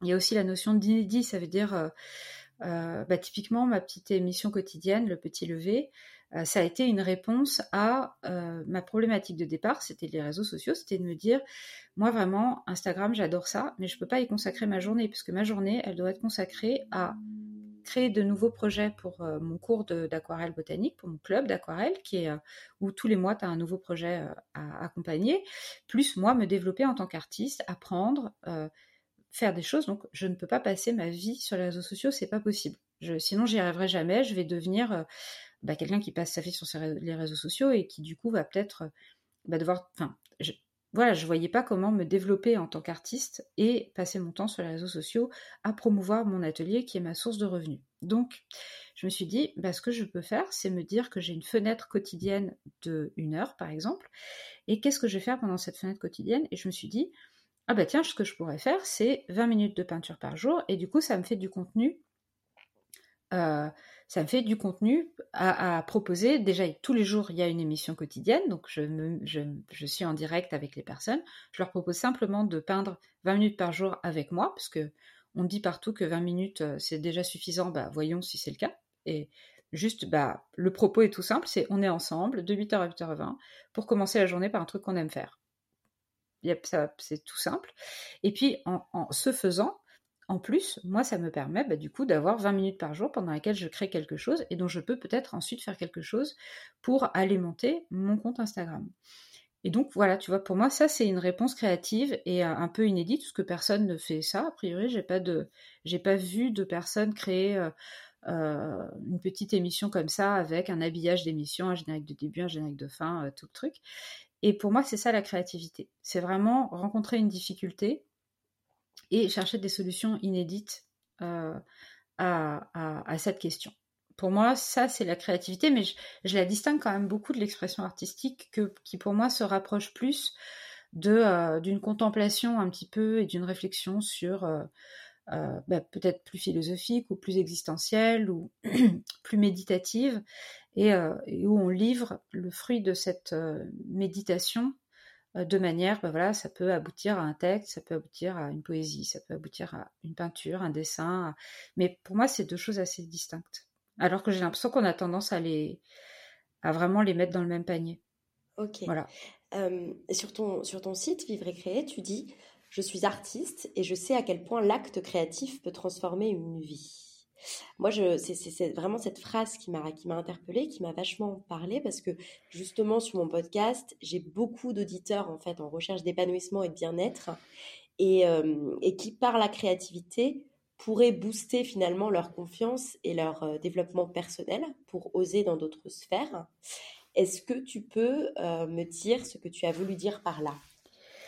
Alors oui, ça pour moi, c'est c'est vraiment, pour le coup, pour ça, c'est pour moi, ça, c'est vraiment en lien avec l'expression de soi. Et ce que j'appelle l'expression de soi, c'est ce qui surgit quand on se met soi-même en, état de. Euh, comme une sorte d'état intérieur de présence et de silence au service de quelque chose qu'on fabrique, qu'on crée. Donc, euh, en l'occurrence, ça peut être euh, un tableau, un dessin. Et euh, typiquement pour quelqu'un comme moi qui est très très très rempli de pensées, rempli de, questions, rempli de tout ça, c'est un vrai moyen de, j'allais dire, de faire taire cette, cette sorte de logorée intérieure, mais c'est beaucoup plus que ça, c'est de la de la transcender un petit peu, de la canaliser et d'en faire quelque chose. C'est-à-dire que non seulement ce brouhaha intérieur se calme, mais en plus de se calmer, c'est comme si tout à coup des tas de choses éparses se mettaient en ordre de marche en file indienne et aboutissaient à quelque chose. Et ce quelque chose, ça peut être, c'est pas nécessairement le fruit de cette pensée, c'est-à-dire que c'est pas nécessairement l'aboutissement d'une suite de pensées qui aboutit à une réflexion ou à une conclusion de quelque chose. C'est plus comme le résultat de cet état, de, cet état dans lequel les choses se mettent en ordre intérieurement et même, je dirais, je pense, d'un point de vue corporel, au bout d'un moment, on finit par trouver son, geste. Je sais pas comment dire ça, mais son geste. Et ça, et, de ça résulte une production qui, alors bon, mon sujet à moi aujourd'hui, c'est l'aquarelle. Et, vraiment, je pense qu'en plus, l'aquarelle, mais c'est vrai aussi pour la photographie, en fait, il y a cet état de, je pense aussi d'observation, de, euh, quand on est euh, notamment comme moi très introverti, il y a quand même un élan vers l'extérieur quand on peint euh, une fleur ou quand on photographie une fleur ou un paysage ou même une personne c'est vraiment un élan vers l'autre, mais un élan euh, comme, euh, quand on est comme euh, en situation quand même d'observateur. Ça veut dire on va vers l'autre, mais je sais pas comment dire, on, on, on, reste en même temps complètement soi-même. C'est pas, on, sort pas de soi, on reste soi-même, mais c'est un élan vers l'autre. Et je pense que l'acte créatif, il permet vraiment d'être dans des états, d'être différemment et c'est ça, d'être, d'avoir une intériorité qui se déploie complètement euh, différemment et qui est comme canalisée en fait, là où peut-être dans, la, dans le quotidien de la vie, on peut sentir une sorte de friction avec, euh, avec ces pensées, avec ces tensions-là. J'ai l'impression que de donner du temps pour exprimer euh, plus que sa créativité, j'aimerais dire son art, même si c'est un mot qui fait vraiment peur, j'en ai bien conscience. Et, mais je, pense que c'est vraiment un, moment de résolution de toutes ces tensions intérieures qui peut surgir. Et c'est pour ça que, euh, indépendamment de la production, de ce qui en résulte, à savoir est-ce qu'on est content de soi, est-ce que c'est beau, est-ce que c'est pas beau, est-ce qu'on est fier, est-ce qu'on n'est pas fier, est-ce qu'on a envie de le montrer, pas le montrer, etc. Je pense que juste de se donner ce temps-là à soi-même, quoi qu'il arrive, si on est quelqu'un qui éprouve comme ça de nombreuses tensions intérieures, et je pense que quand même la plupart d'entre nous, on, vit ça. Mais oui, l'art l'art et la créativité, ce lieu-là, c'est vraiment un espace qui peut permettre de, de trouver une, euh, une manière que ce soit plus détention, de transformer ça en quelque chose de, de beau, en fait. Oui. Voilà. Et, et je dirais aussi, j'ajouterais que, tu m'arrêtes si je me trompe, mais qu'on est, on est pleinement nous-mêmes aussi finalement dans l'acte créatif et, euh, et, on a une notion ouais, de, liberté, de, de, de, pleine conscience de, soi. Euh, est-ce que tu es d'accord avec cela? Oui, absolument. C'est, c'est en fait c'est ce que j'entends par l'état un peu de résolution, de résoudre quelque chose. Ça veut dire à un moment donné, il n'y a plus de tension. On est vraiment pleinement, euh, on n'est plus en tension intérieure avec soi-même. En fait, on n'est plus en conflit avec nous-mêmes. On est juste là à faire ou à ne enfin à faire. Je ne sais pas si faire c'est juste en, général il y a un acte en fait, il y a quand même quelque chose qui se produit, mais on est juste là à être nous-mêmes. Et euh, c'est sûr que c'est un personnellement j'en retire un bienfait. Euh... Je n'arrive même pas à le nommer en fait, à tel point, euh, à quel point pour moi euh, écrire ou peindre ou prendre des photos, c'est essentiel à ma vie tellement c'est un état, je suis droguée en fait à cet état.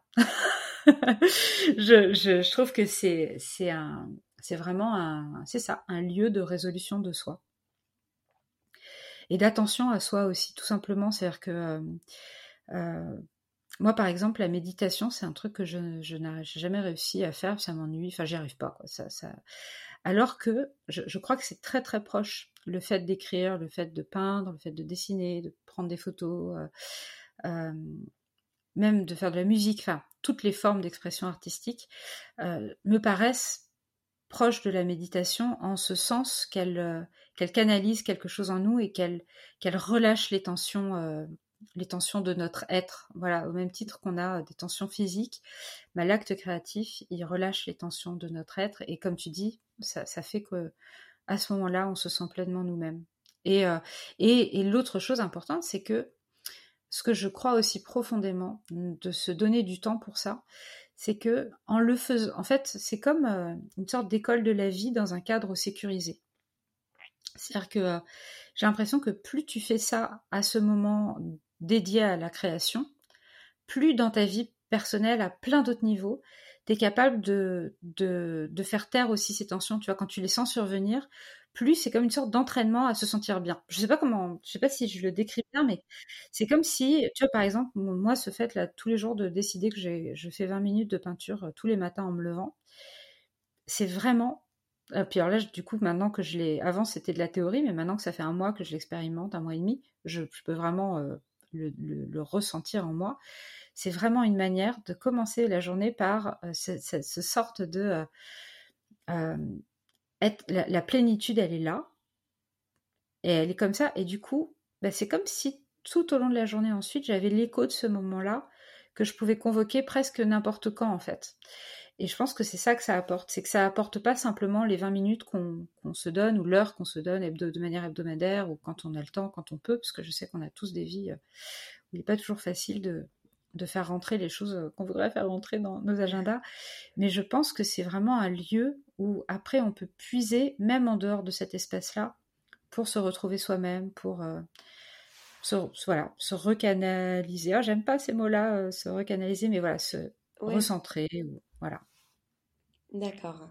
Et, et est-ce que tu dirais que c'est quelque chose, alors, d'inné, enfin lié au talent artistique, si tu veux, l'acte créatif, ou que finalement ça se travaille et que ça peut s'améliorer je. Bah alors, je, peux, euh, je peux témoigner des deux choses, puisque je, je, on, va dire, on va accepter l'idée que je suis douée pour écrire, puisque c'est ce qu'on me dit depuis toujours, et qu'effectivement, j'ai jamais éprouvé aucune difficulté à écrire.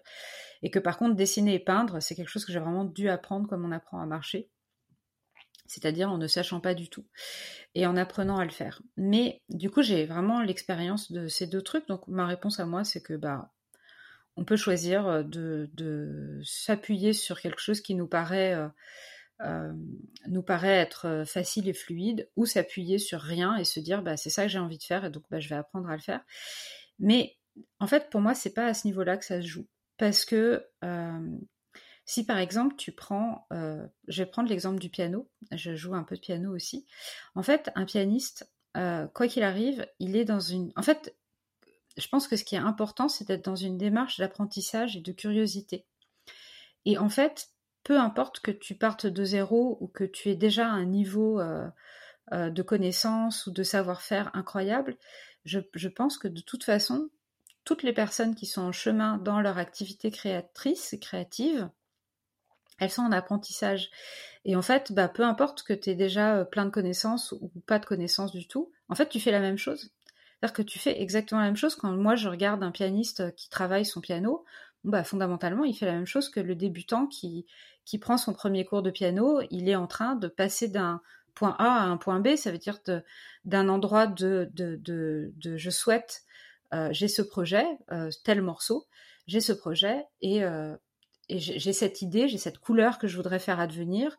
Et pour l'instant, bah, je ne sais pas le faire. Je ne sais pas comment je vais y arriver. Et, euh, donc, c'est cet espace de, curiosité, un petit peu, parfois d'inconfort, parfois de tout ça, de j'ai cette idée en tête et bah, je souhaite euh, je souhaite la mener dans la réalité, en fait. Et que tu sois débutant ou que tu aies 20 euh, ans de métier, bah, c'est exactement la même chose qui s'opère, en fait. C'est que même quelqu'un qui a 20 ans de métier, il est toujours dans une situation de j'ai cette image et je voudrais qu'elle arrive et je ne sais pas comment m'y prendre et je vais réfléchir à comment faire, je vais essayer des choses. La plupart du temps, je vais échouer, puis à un moment donné, ça va me donner une réponse, et cette réponse-là va m'ouvrir une nouvelle porte. Et c'est comme ça, en fait, qu'on avance dans, dans sa vie créative. C'est vraiment par une suite de euh, il y a quelque chose qui me fait envie et qui me motive suffisamment pour que je sois prêt à me mettre à l'ouvrage. Et je sais que dans cet espace, je vais rencontrer euh, de multiples aventures et de multiples péripéties et que ça va pas toujours être facile et que ça va pas toujours être drôle et que des fois je vais être perdue, mais en même temps, des fois je vais avoir des révélations et, euh, il va y avoir tout cet espace-là mouvant. Et puis un jour, ça aboutira au projet que j'avais en tête au départ et qui bien sûr généralement n'est pas du tout celui qu'on avait imaginé, qui est le fruit de toutes ces recherches-là, mais qui est le petit moteur de départ dont on avait besoin pour euh, prendre son petit baluchon euh, artistique et euh, se mettre en route. Voilà. Ouais, et le message, il est très fort en fait dans, dans une société, euh, dans nos sociétés où, voilà, où on a, on a vraiment euh, tous collectivement des problèmes liés au stress, à la dépression, au burn-out, à la quête de sens. Enfin, c'est ce qui revient euh, collectivement. bah, l'art finalement serait une porte de sortie à tout ça. Exactement ben moi, je, de toute façon, c'est sûr que pour moi, en tout cas, c'est sûr que je me, je me, méfie toujours de la profession, de professer quelque chose comme si c'était vrai euh, de manière universelle. Je pense que je garde quand même en tête que je suis euh, une euh, femme blanche extrêmement privilégiée qui a tout le loisir pour se poser tout un tas de questions, qui a quand même une très grande liberté dans ce qu'elle veut mettre dans sa vie. Et, euh, et, et, voilà, mais, mais oui, c'est sûr que pour moi, c'est une réponse euh, sans mélange en fait à, à, l'absurdité euh, quand même à plein d'égards de notre époque. C'est sûr, c'est vraiment une réponse forte. Et moi personnellement, elle, ça m'aide énormément à, vivre en fait. C'est sûr. Ouais. Et, euh, et si tu devais nous donner un conseil simple, euh, rapidement applicable euh, à une personne qui, euh, qui aimerait être plus, alors je ne sais pas si elle aimerait être plus créative ou en tout cas elle aimerait développer son âme d'artiste ou je ne sais pas comment, comment on peut appeler, mais voilà, quelqu'un qui, qui, voilà, qui est aujourd'hui est justement en quête de sens, qui a envie de sortir de sa zone de confort, qui a envie de faire autre chose de sa vie et qui voudrait peut-être se mettre à l'art, à la pratique créative comment trouver euh, déjà l'art qui lui correspond, comment et comment s'y mettre concrètement. Quels seraient les conseils que tu pourrais La première chose, c'est que trouver l'art qui te correspond. Moi, je pense que tu sais déjà l'art qui te correspond. Il n'y a pas de. Je pense que au fond de soi, si tu as envie d'être si tu as envie de développer une activité créative, tu sais très bien ce que tu as envie de faire. Je suis certaine de, euh, de, de, ce truc de. Il suffit juste de. Si tu ne sais pas parce que tu t'es jamais posé la question, il suffit juste d'aller, euh, je sais pas, juste sur Instagram et faire défiler euh, les images et faire défiler toutes les choses que tu suis déjà, en fait, toutes les choses qui ont déjà attiré suffisamment ton attention pour que tu aies eu envie d'avoir un contact régulier avec ça par les publications d'autres personnes. A priori, déjà, ça donne une très bonne indication de euh, ce que tu as envie de faire et que peut-être tu t'autorises pas. Donc, la première chose, c'est euh, vraiment euh, saisis ta petite voix intérieure et ce qu'elle te dit de faire. Et si c'est de la poterie, fais de la poterie. Moi, bien sûr, j'ai envie de te dire, fais de l'aquarelle botanique, mais évidemment, faut, je pense que toute chose pour laquelle on s'est déjà dit, Hmm, si par exemple on suit des céramistes sur Instagram, bon, a priori c'est qu'on a envie de faire de la céramique à un point ou à un autre, c'est-à-dire que on, a quand même une sorte de curiosité, d'envie pour ça. Et du coup, la première chose, ce serait vraiment de suivre euh, cet instinct, que ce soit pour faire de la poterie ou de la batterie, ou euh, un truc qui paraît complètement... Euh, par exemple, moi, ce que je fais, l'aquarelle botanique et donc le dessin réaliste, c'est vraiment quelque chose pour lequel la plupart des gens se disent ah non non mais alors moi je suis tellement nulle en dessin que jamais je pourrais faire ça et donc mon travail à moi c'est de montrer que bien sûr que bien sûr que tu peux faire ça si tu as envie de le faire. C'est vraiment totalement accessible et beaucoup moins inaccessible qu'on l'imagine. Mais la, deuxième chose, c'est ça, c'est d'essayer de, passer cette barrière de c'est trop dur pour moi ou c'est trop compliqué ou j'y arriverai pas parce que je pense que le, premier frein qui, qui, surgit toujours quand on a envie de faire, euh, de se lancer dans une activité, c'est de dresser la liste de toutes les raisons pour lesquelles on ne devrait pas le faire. J'ai l'impression que même c'est presque un bon indicateur. Plus tu as une liste longue de trucs euh, qui te dit euh, non, non, non, non, non, non, ça on le fait pas, on n'y va pas, c'est trop compliqué, plus a priori euh, il y a une chance que ça veut dire que tu t'es tellement posé la question et ton cerveau résiste tellement à cette idée qu'en vrai tu en as très, très, très envie et que peut-être c'est peut-être ça qu'il faudrait justement privilégier. Donc ça c'est la première chose. Et la deuxième chose, c'est ne vous attendez pas à ce que ce soit confortable tout de suite c'est, euh, je pense que souvent, une des choses qui fait que les gens s'arrêtent dans une discipline, quelle qu'elle soit, c'est, euh, bah, c'est l'image qu'on a de la personne qu'on suit, par exemple, euh, que ce soit sur les réseaux ou parce qu'on a un, ami qui fait déjà qui pratique déjà cette discipline ou parce qu'on l'a vu à la télévision ou tout ça. On a cette image de la facilité et de la personne qui a l'air de faire quelque chose qui est tellement merveilleux et tellement fluide et tellement gracieux et tellement parfait que on a en fait souvent ce qu'on la raison pour laquelle on a envie de faire quelque chose, c'est parce qu'on a déjà on a vu quelqu'un le pratiquer et qu'on a envie d'être dans le même état émotionnel en fait que ce qu'on voit. Et évidemment, bah, c'est sûr, si, si, vous apprenez à la danse classique, vous avez vu un danseur classique, vous vous dites, ah bah, moi, je vais faire de la danse classique. Bah, assez logiquement, euh, c'est sûr que ça va pas donné le même résultat euh, juste en, en, chaussant une paire de, une paire de pointes ce que d'ailleurs vous n'allez pas faire si vous démarrez. Et, euh, donc pour moi, il y a vraiment ce truc d'être conscient de, de, de, ce qui nous meut, ce qui nous, qui nous, ce qui crée notre désir d'aller vers cette discipline, et à la fois de garder bien en tête que c'est pas ça qu'on va avoir tout de suite, que les premières choses qu'on va avoir, c'est des balbutiements, c'est de l'inconfort, c'est euh, le sentiment peut-être de pas forcément comprendre, parce que sinon en fait le le, problème de, ne pas accepter l'inconfort, c'est qu'on va toujours sinon se trouver à faire des disciplines dont on aura fait le tour en 10 minutes. Euh, c'est ce que je vois beaucoup dans plein de domaines en ce moment, c'est-à-dire que cette notion de euh, apprenez, euh, genre apprenez la photo en 5 minutes. Bah, en fait, pourquoi est-ce que vous voulez l'apprendre en 5 minutes? Le, le, travail, c'est génial en fait d'apprendre. Enfin, je veux dire, euh, si, vous n'avez pas envie d'être dans une situation d'apprenant dans cette discipline, faites une autre discipline en fait. C'est tout. Enfin, ne, c'est pas grave, il n'y a pas de nécessité à, apprendre à faire de la photo, mais y a, y a, on n'apprend rien. Enfin, et puis surtout, on n'apprend rien d'exceptionnel en cinq minutes.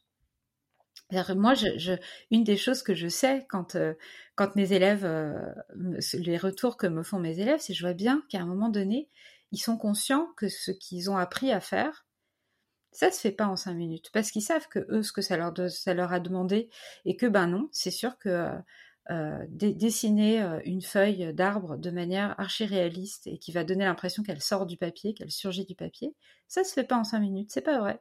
Ça s'apprend pas euh, en un claquement de doigts. C'est pas, c'est un truc qui demande des compétences et je pense que au bout d'un moment, c'est ça qui fait, qui nous, qui nous, je sais pas, il y a vraiment cette dimension de il y, a, une phrase que j'arrive, dont j'arrive pas pas à me mémoriser exactement comme elle est écrite, mais en gros, elle dit euh, ce à quoi tu donnes de l'attention se révèle à toi. C'est-à-dire que si tu, vois un mystère, par exemple, danser, jouer du piano, n'importe quel art, je pense que ça nous fascine parce que ça, parce qu'il y a un mystère, il y a le mystère de comment on le crée. Et du coup, ben, pour, pour que ce mystère te soit révélé, il faut que tu y accordes de l'attention. C'est pas une attention de cinq minutes qui va faire que les mystères et les secrets vont être révélés. C'est-à-dire qu'il faut vraiment, vraiment y accorder de l'attention et de l'amour et du cœur et du temps. Et, juste de l'attention, parce que l'attention c'est différent de la quantité de temps. Parce que parfois je vois bien qu'on se dit ah mais moi j'ai pas le temps. Genre s'il faut dix ans pour apprendre le piano, j'ai pas le temps, j'ai pas dix ans pour apprendre le piano. Mais en fait il suffit d'accorder de l'attention, sa pleine attention à ce qu'on est en train de faire et les mystères se révèlent. Et alors moi, je le vis à titre personnel avec l'aquarelle. Euh, il y a des tas de choses pour lesquelles, en fait, je vois qu'il n'y a pas 50 solutions pour pouvoir comprendre comment quelque chose peut être fait quand j'observe, quand j'ai envie de faire quelque chose d'une certaine manière. en fait, il n'y a pas d'autre solution que de le faire et de le faire et de le faire. Puis à un moment donné, pouf, la solution apparaît et vraiment, ça me fait cet effet de miracle, en fait, de euh, ah, ah ça y est, ça y est, j'ai, cherché, j'ai cherché, j'ai cherché, j'ai cherché, et ça y est, ça apparaît, et souvent ça apparaît comme euh, euh, d'un bloc, tu vois, ça veut dire comme si, euh, comme si bah, c'était juste à côté de moi, et, j'aurais pu, ça donne toujours l'impression qu'on aurait pu le trouver en une seconde. Parce qu'en fait, c'était tout près. La solution, elle était déjà, on tournait autour et qu'on aurait pu le trouver en une seconde, mais en fait, c'est pas vrai. Moi, je crois beaucoup plus au, au mystère, voilà, qui se révèle, parce que comme, tu sais, comme un, comme un petit génie qui, qui, te regarde faire et qui te dit toi je vais te donner euh, je vais te donner la réponse mais je veux d'abord voir si si t'es vraiment sérieux à la chercher. Et si je vois que t'es sérieux à la chercher je te la donnerai. Et plus t'es sérieux plus je te donnerai des réponses. Moi je vois ça comme ça l'art et euh, et puis c'est ça que j'expérimente aussi. C'est ça que j'expérimente c'est donner son attention. Ouais exactement exactement. Tu as parlé d'émotion aussi tout à l'heure euh, euh, voilà, ça permet d'être en lien avec ses émotions. Euh, euh, c'est aussi ça, enfin, c'est aussi, c'est aussi, je pense, que tes élèves recherchent, ce qu'on recherche. Bah, il y a, y a vraiment, je pense, cette dimension, encore une fois, hein, c'est, d'être présent à soi-même, en fait. D'être, euh, de, de pas, euh, de pas être morcelé. Euh, j'ai l'impression que pour moi, c'est un acte de rassembler tous les petits morceaux de soi qui sont éparpillés en permanence par l'agitation dans laquelle on vit tous. Hein. je pense, nous, en tout cas, les Occidentaux, on est tous dans une vie qui nous, qui nous happe de multiples façons et donc on est tout le temps éparpillé. Et oui, c'est sûr que l'acte de création, permet de rassembler tous les petits morceaux de soi et d'être euh, pleinement présent à soi-même et d'être entier. Et euh, du coup, bah oui, de, de, vivre ses émotions, de les écouter, de les comprendre, de les ressentir. Enfin, c'est, moi, qui pensais, tu vois, euh, je sais pas si ça parlera à tes auditeurs, mais moi qui me suis, qui suis une personne vraiment très très cérébrale et beaucoup dans ma tête, j'ai toujours pensé que du coup, par exemple, de toutes mes activités comme l'écriture, ça allait être bénéfique parce que ça allait me permettre euh, de, transformer euh, ce, truc-là en quelque chose de nécessaire. Et en fait, je me suis rendu compte que peindre, bah, c'était euh, exactement le contraire de, de, cette cérébralité galopante, que ça me permettait au contraire de faire chut et, et d'être plus présente et de ne pas être éparpillée. Et je pense qu'aujourd'hui, je suis vraiment consciente que d'avoir une activité manuelle et faire des choses avec mes mains, de faire des choses sur un temps long en silence, euh, c'était beaucoup plus bénéfique pour moi que d'avoir une activité intellectuelle. Ce que je pensais parce que j'ai le cerveau qui marche vite, quoi. Donc pour moi, c'était évident qu'il fallait que je fasse travailler ce cerveau qui qui part dans toutes les directions tout le temps, qui, a besoin d'être, euh, je sais pas. Ben en fait, ce dont il avait besoin, c'est de silence. Aujourd'hui, euh, à quoi ressemble ta journée, ton emploi du temps? c'est tellement bien ma journée. Oh là là, c'est fou. Euh, ma journée, eh ben, écoute, je, me lève à 7h30, 7h20. Je commence du coup toutes les, toutes les, tous les jours par euh, mes 20 minutes de peinture. En général, je continue mes 20 minutes de peinture, euh, qui se transforme plutôt en une heure, deux heures, voire des fois en une journée, parce que bah, j'ai plusieurs objectifs. Comme mon, travail, c'est bah, du coup de de promouvoir mon atelier, euh, mon atelier euh, de, mon cours d'aquarelle. Euh, du coup, bah, j'ai, en fait, ce que je fais, c'est je fais la promotion de mon cours d'aquarelle, mais finalement ça, ça se fait en partageant mon travail, en fait, en partageant le fait que moi je peins. Je veux dire, il n'y a pas d'autre façon de donner envie à quelqu'un que de le faire soi-même et et de lui dire bah si tu veux je, t'apprends. Puis de même pas le dire d'ailleurs parce que finalement je me rends compte que les personnes qui me suivent elles, elles, font ce chemin d'elles-mêmes. C'est à dire elles voient quelque chose qui les intéresse puis après elles vont sur mon site elles voient qu'il y a écrit que je donne des cours et, c'est comme ça qu'elles s'inscrivent en fait. Donc mon travail c'est essentiellement de m'accorder du travail à peindre et à faire des choses. Comme je suis en parallèle un un cursus, comment appeler ça? Eux, ils appellent ça un diplôme, mais euh, c'est pas un c'est c'est pas un cours. En fait, je suis euh, le distance learning diplôme à course de la Société des artistes botaniques, parce que l'aquarelle botanique c'est vraiment euh, une discipline archi britannique. C'est vraiment eux les rois et eux ils ont plein de profs d'écoles, de trucs de toutes sortes. C'est très très très chic l'aquarelle botanique là-bas. Euh, et, ça a beaucoup de, bah, ils ont, voilà, ils ont beaucoup, ils ont des jardins botaniques euh, parmi les plus beaux du monde, et, euh, donc il y a vraiment des liens logiques. Et donc je suis ce distance learning diplôme course, mais qui n'est pas un cours en tant que tel. En fait, tous les deux mois, on a une nouvelle consigne, et, donc c'est une contrainte de, peinture ou de dessin, et on est noté et évalué par des professionnels qui donc bah, nous font leur retour. Et en fait, c'est euh, ce retour qui est archi précieux.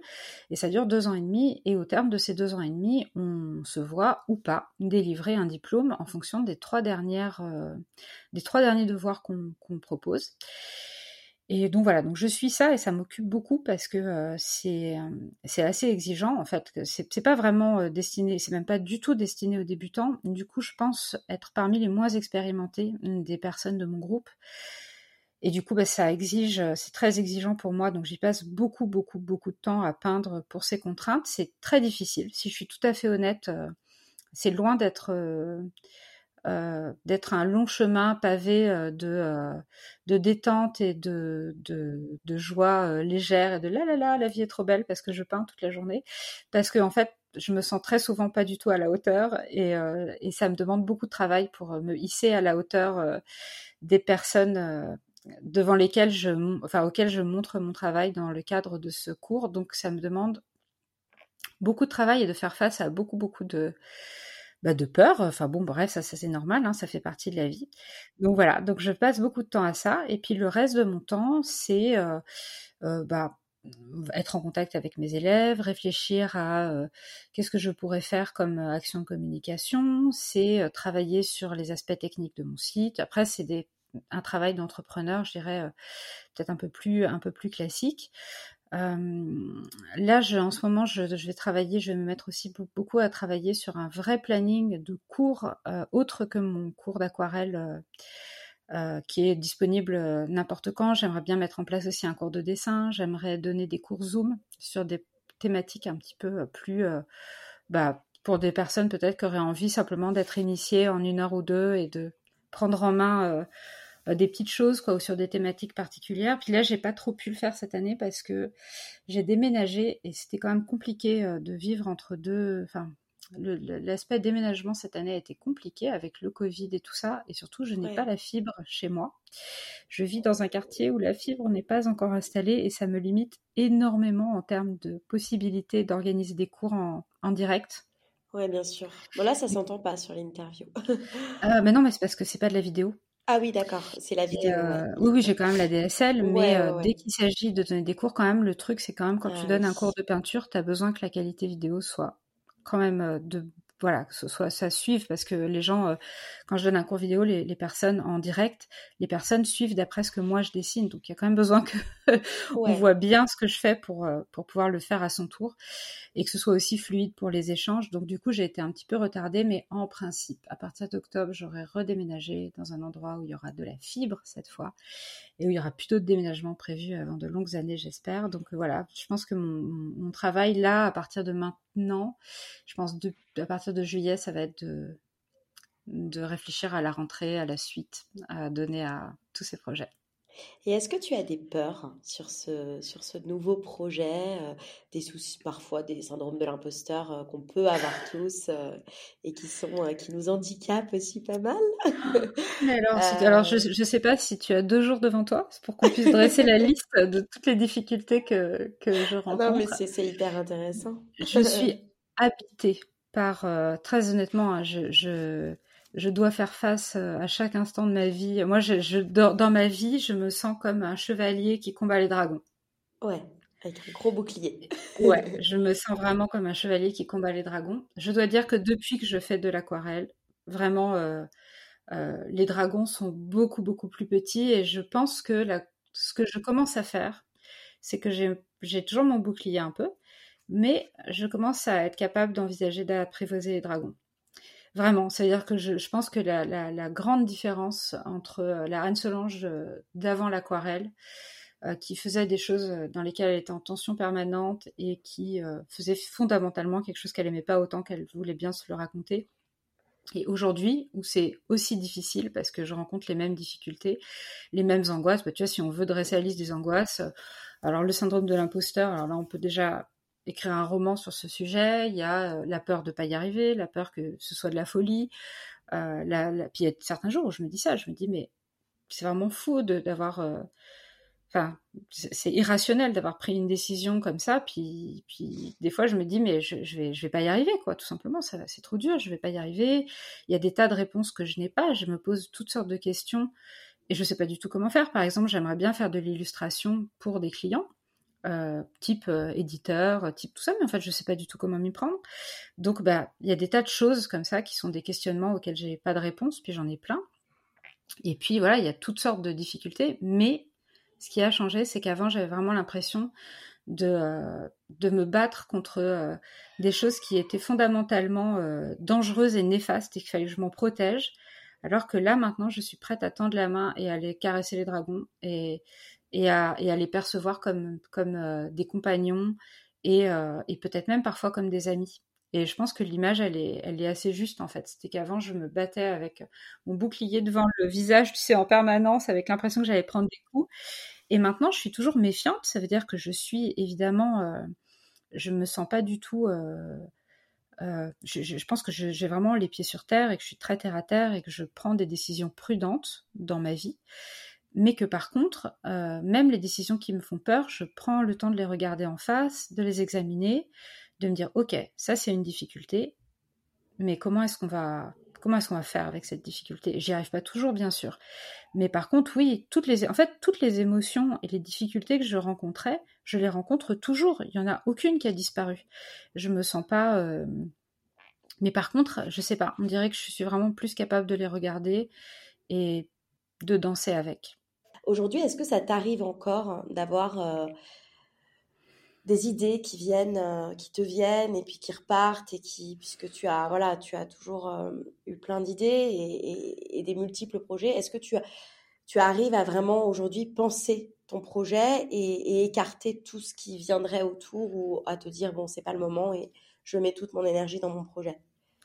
C'est drôle que tu me poses cette question parce que je pense que J'imagine qu'on doit avoir beaucoup de points communs quand même, toi et moi, que tu poses des questions comme ça, parce que c'est rare qu'on me les pose et, euh, et tu mets vraiment le doigt sur quelque chose de tout à fait fondamental, qui est la peur, euh, je dirais même la terreur, de me lasser encore et d'avoir encore envie de partir euh, dans, un autre, dans une autre direction. Parce que je pense que je dois rencontrer la problématique qui est commune à toutes les personnes qui ont plein d'idées, qui, ont, qui, qui est qu'ils ont toujours envie de démarrer les choses et pas d'aller au bout. Donc clairement, c'est, ben, tu vois, on parle des émotions, on parlait des émotions, des choses difficiles qui nous traversent. Moi, je suis habitée par la terreur d'avoir encore envie de changer de direction. Et, euh, et j'ai pas vraiment de réponse à ça. Je pense que l'avenir le dira. Par contre, il y a plusieurs trucs. Déjà, je me répète en permanence, c'est ça que je vais faire jusqu'à la fin de ma vie. Déjà, je me le dis, et plus je me le dis, plus j'y crois et plus ça me paraît avoir du sens. Et, euh, et l'autre chose que je garde en tête aussi, c'est que euh, je suis une femme adulte, euh, avec un niveau d'intelligence normal, un niveau d'intelligence émotionnelle aussi qui est normal, moyen, enfin voilà, tout ça pour dire moyen, que je suis en pleine capacité de ces moyens, même s'ils ne sont pas exceptionnels, ils sont quand même ok, enfin je veux dire, euh, voilà, il n'y a, pas de, déficience dans aucun domaine.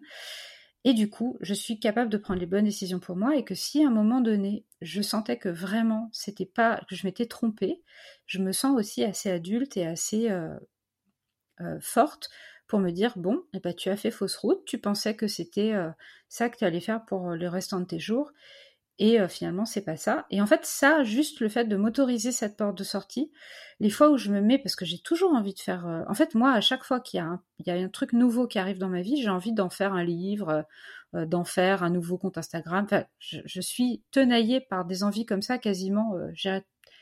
quotidiennement, ce serait mentir, mais quasi. En fait, à chaque fois qu'il y a quelque chose de nouveau qui arrive dans ma vie et qui me passionne, j'ai envie d'en faire quelque chose. Tout simplement. Et du coup, ça arrive quand même assez fréquemment. Et, euh, en ce moment, bah, je, me dis que bah, le fait de, m'autoriser à y réfléchir et que quand même bah, ce que je fais actuellement me plaît énormément et me donne tellement de sources de...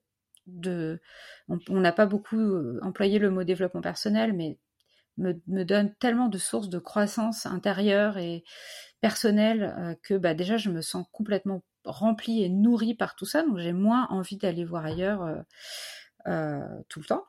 Et l'autre chose, c'est que de m'autoriser à le faire, ben finalement, avant, qu'est-ce que, par exemple, quelqu'un qui veut écrire un roman, souvent, ben, il a son travail dans la journée et il trouve le moyen d'écrire son roman euh, à un autre moment de la journée. Et puis moi, l'aquarelle, quand j'ai découvert l'aquarelle, c'était pas dans la journée que je le faisais, c'était le dimanche, c'était le samedi, c'était comme tout le monde en fait, c'était le soir.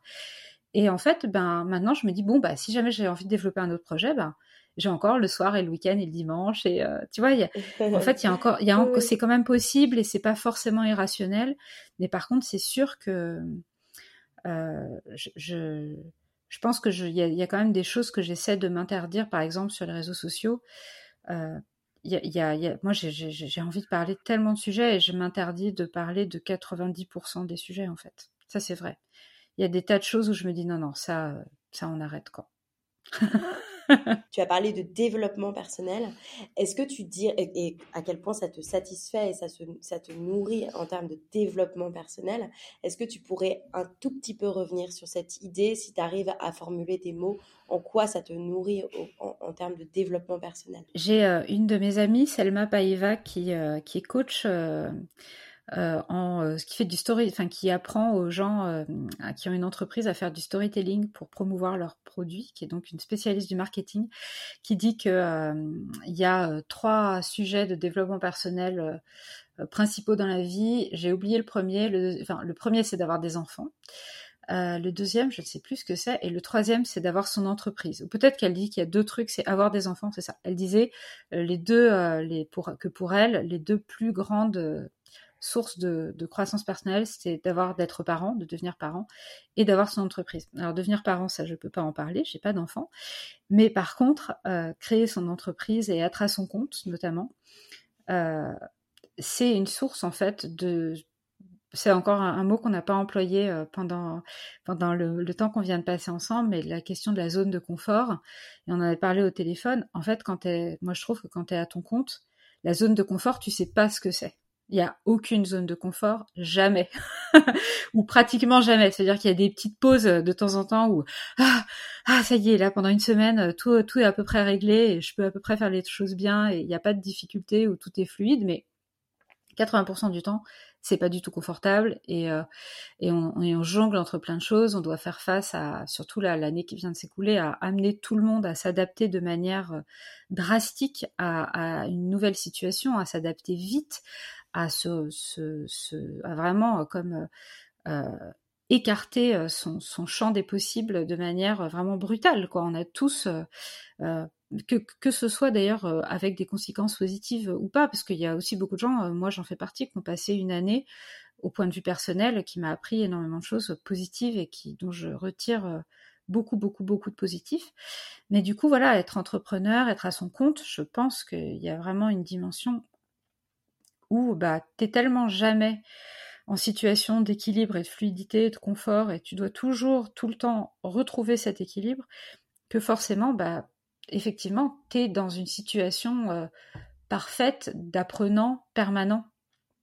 Et pour moi, ce qu'on appelle le développement personnel, c'est ça, hein, c'est euh, la notion euh, d'apprentissage et d'élargir son champ de compréhension. En fait, pour moi, je vois ça juste comme euh, élargir sa compréhension du monde, de soi, des autres. En tout cas, c'est c'est euh, tout ce qui t'amène à euh, à modifier ton point de vue sur une situation ou à étendre tes compétences et donc ton champ des possibles ou en tout cas tout ce qui fait que tu tu tu avances quoi, tout simplement. Que tu que que c'est pas statique et je pense que vraiment être à son compte j'ai l'impression que n'importe quelle personne à son compte pourrait dire à peu près la même chose, à part peut-être les génies, peut-être qu'il y a des gens qui qui ont euh, le cerveau qui marche tellement bien que tout leur paraît facile, un peu comme dans Matrix là où euh, euh, où, ils voient les balles passer, ils les regardent comme si elles, elles, allaient très lentement et que c'était vraiment une pichenette à résoudre. Mais j'ai l'impression que pour le commun des mortels,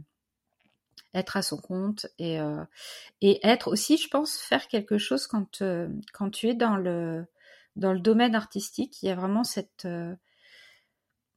en fait, ce que tu fais, moi je crois que souvent on se dit que c'est inutile, tu vois, c'est comme, euh, enfin, peindre, c'est vraiment pas utile à la société.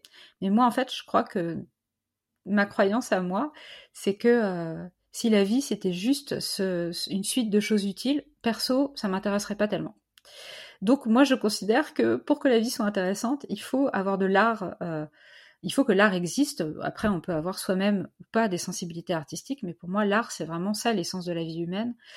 Et euh, qu'on l'exprime, qu'on en ait besoin pour soi-même ou qu'on ait besoin d'être au contact de l'art des autres, hein, en lisant euh, des, fictions, en regardant des films, en écoutant de la musique, de toutes les façons possibles.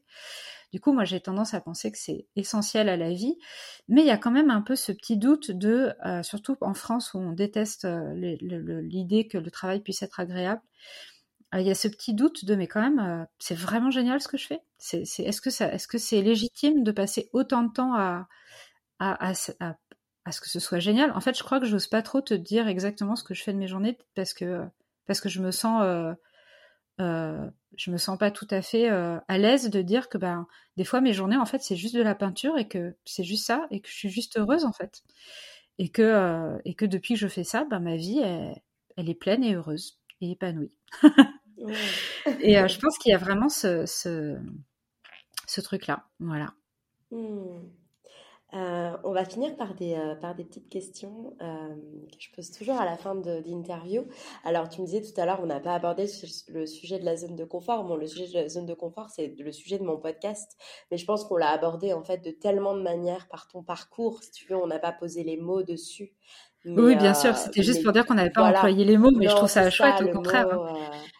C'est ouais, ouais, c'est tout, tout ce que tu as fait et c'est ce qu'on avait dit en préparant cette interview, c'est que la définition même de ta vie, c'est des sorties de zone de confort, c'est d'essayer et de, et de faire, et, et, voilà, et c'est top. On va finir par, euh, par des questions. Et souvent, attends, juste quand même de préciser que souvent de rater, hein. c'est juste de dire essayer, et quand même très, très, très, très souvent de ne pas y arriver. Mais après, de temps en temps, ça marche quand même. C'est cool. c'est clair. Euh, les questions que l'on te pose le plus, que ce soit sur tes réseaux sociaux, lors de tes cours? Euh, Les questions qu'on me pose le plus, ah dis donc, c'est drôle ça. Euh, avant, ah, je vais, là en ce moment, j'ai pas trop de, j'arrive pas trop à, comme tout est nouveau, il n'y a, a, pas vraiment. Ah si, bah, le truc qu'on me demande, qu'on me dit toujours, c'est, c'est pas vraiment une question, c'est mais toi t'es doué. C'est ce truc, c'est vraiment cette, ce mythe de l'artiste qui serait né en sachant dessiner, euh, qui, est, vraiment euh, faux en fait. C'est-à-dire que euh, aucun artiste n'est né en sachant dessiner de manière intuitive. Le dessin, c'est tout sauf intuitif. C'est vraiment quelque chose qui s'apprend, comme on apprend à tracer des lettres, à tracer son prénom quand on a 6 ans. C'est exactement la même chose. On apprend à dessiner, à comprendre comment dessiner une pomme, une cerise, un morceau de sucre, en apprenant à le faire, comme on a appris à dessiner. Ça, c'est un truc que je, je, suis vraiment très très attachée à le dire. Parce que si dans les écoles, on apprenait aux enfants à dessiner, à l'âge de 10 ans, ils seraient capables de dessiner n'importe quoi de manière super réaliste. Et aujourd'hui, quand un enfant de 10 ans est capable de faire ça, on pense qu'il est génial et on se dit qu'il a un don, alors que souvent, c'est simplement un enfant qui a un parent qui a détecté chez cet enfant un intérêt pour le dessin et qui l'a stimulé et encouragé et qui l'a nourri. Et du coup, ça fait qu'effectivement, il, y a des, jeunes gens qui dessinent à la perfection. Et je veux pas du tout remettre en, question leur, euh, leur don et leur capacité, mais le don, pour moi, c'est bien au-delà de ça, c'est autre chose le don. Ça, dessiner, c'est une compétence technique. C'est vraiment, ça s'apprend comme on apprend à marcher, comme on apprend à compter, comme on apprend à dessiner. Et si vous pouvez repartir, si vous avez eu un jour dans votre vie envie de dessiner ou de peindre, et que vous quittez ce podcast en ayant conscience que si vous avez envie de le faire, il suffit de l'apprendre, je serai heureuse. Même si c'est pas avec moi que vous avez envie de l'apprendre, c'est pas grave. Mais vraiment, je serais vraiment heureuse parce que c'est un espèce de mythe incroyable où en, en, Europe, je sais pas ailleurs dans le monde, mais en Europe, on ne fait aucun lien entre le fait de savoir dessiner et le fait que ça résulte d'un apprentissage. Et voilà. Donc ça, la question que c'est pas vraiment une question qu'on me pose, c'est une sorte de ah oui, mais bon, il faut savoir dessiner pour dessiner, mais non, en fait, pour dessiner, il faut avoir appris. et voilà. Et avant, la question qu'on me posait quand j'écrivais euh, des livres, parce que j'en écris euh, peut-être, j'en écrirai peut-être encore à l'avenir, mais euh, c'est es-tu en vie? Et la réponse était et, c'était vraiment marrant parce que les gens pensent que euh, quand on est auteur, on gagne des sommes astronomiques, alors que je pense que l'auteur est la personne la moins protégée de France en termes de revenus et la plus malmenée. Je ne connais personne autant que les auteurs qui travaillent. Moi, j'ai déjà été payée pour euh, des sommes, pour des travaux qui, placés à, replacer dans une perspective de tarif horaire, on était autour de 3, 3 euros de l'heure. Voilà. C'est fou. Voilà. Mmh. Donc, on n'écrit pas des livres pour devenir riche, ça c'est clair. Non.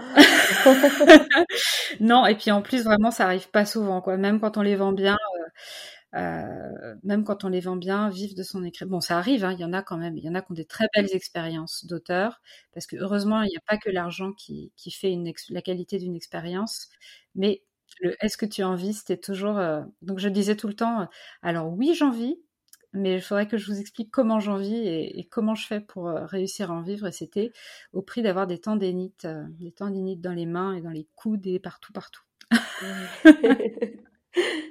Tes citations préférées Ah, alors ça, tu me en plus, tu m'as envoyé un message pour me demander. Je suis désolée, j'ai pas, j'ai pas pris le temps de. Alors, je vais te dire ce que je pense en vrai, c'est que le problème des citations, c'est que c'est un texte extrait d'une pensée souvent qui est plus vaste et développée. Et je me suis, euh, j'avais il y a quelques années, j'avais lancé une euh, une newsletter qui s'appelait Pochette Surprise et que j'ai arrêté mais que j'aimerais reprendre, qui était partie du constat qu'on échangeait sur Internet des citations partout, tout le temps, et que souvent euh, c'était de personnes dont on n'avait pas lu l'œuvre et dont et c'était des phrases extraites de textes qu'on ne connaissait pas. Et je me suis, je m'étais à cette époque-là promis de ne plus jamais partager de citations qui ne viendraient pas d'un livre que j'aurais lu intégralement. Et euh, du coup, euh, toutes les citations qui me viennent en tête sont des citations euh, archi bateau et, moi je voudrais essayer de pas trop promouvoir ça. Donc si tu m'en veux pas, non seulement parce que toutes les idées qui me viennent en tête, c'est des idées de choses qui, qui, que, vous avez, qu'on a tous déjà entendues et j'aimerais bien éviter de faire ça. Voilà.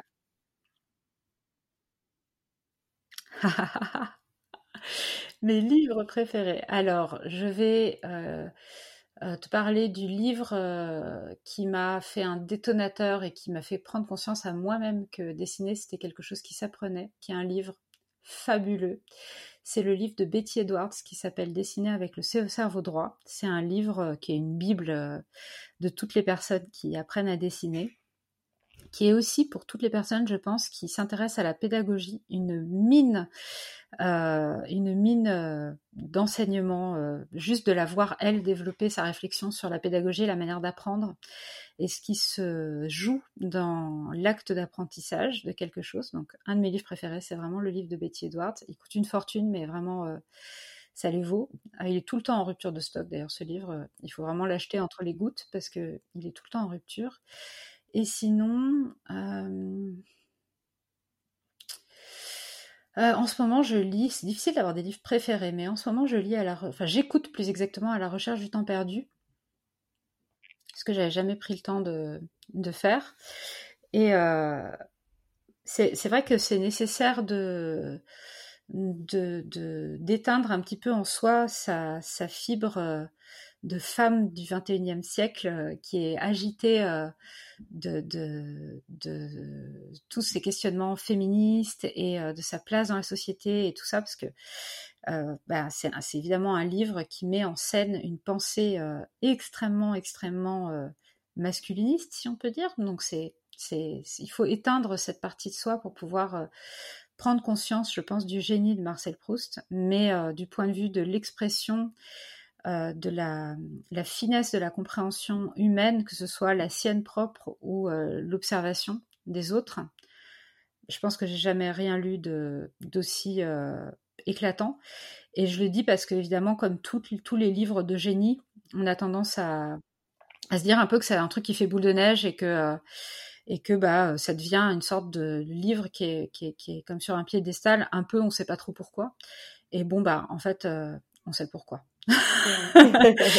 Ouais, euh, vraiment. C'est c'est euh, c'est c'est vraiment passionnant et je trouve que de l'écouter en de l'écouter plutôt que de le lire, en plus c'est c'est plus facile parce que c'est vrai que euh, bah, il a tendance à faire des, des, des, retours en arrière. Enfin, il y a vraiment il y a, il y a une navigation dans le dans le récit qui est très très importante et j'ai le sentiment que euh, si on a tendance à se disperser un petit peu, c'est vraiment plus facile en écoutant quelqu'un vous raconter, de se plonger dans le récit et d'être vraiment euh, à l'écoute de, tous les mouvements qui sont décrits. C'est vraiment, c'est vraiment super. Donc euh, voilà. Mmh.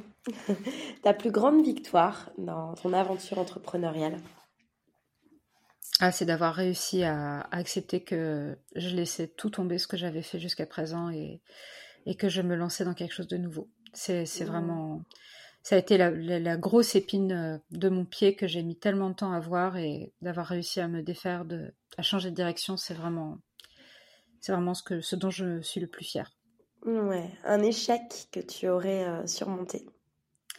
Un échec que ben, j'en ai surmonté tellement des échecs. Euh, je pense que le dernier en date, ça a été vraiment, c'est pas un échec au sens en fait, l'année dernière, j'ai écrit un livre qui s'appelait Coquillage, qui était destiné à être euh, vraiment beau, qui était un livre sur sur bah, le fait que c'est quelque chose que j'adore, les coquillages, j'en collectionne, je les connais bien et j'avais envie de partager ça, j'ai envie de faire connaître le nom des coquillages aux gens qui vont les regarder sur la plage et, de montrer les bricolages qu'on faisait quand on était enfant. Enfin voilà, c'était vraiment un beau livre et en fait, il a été... Euh, toutes les photos que j'ai faites ont été...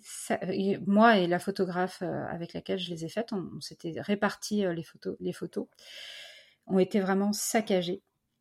Ah et ce, livre qui m'avait demandé cinq mois de travail complet. Et comment ça, saccagé? Je ne vais pas rentrer dans les détails parce que ah.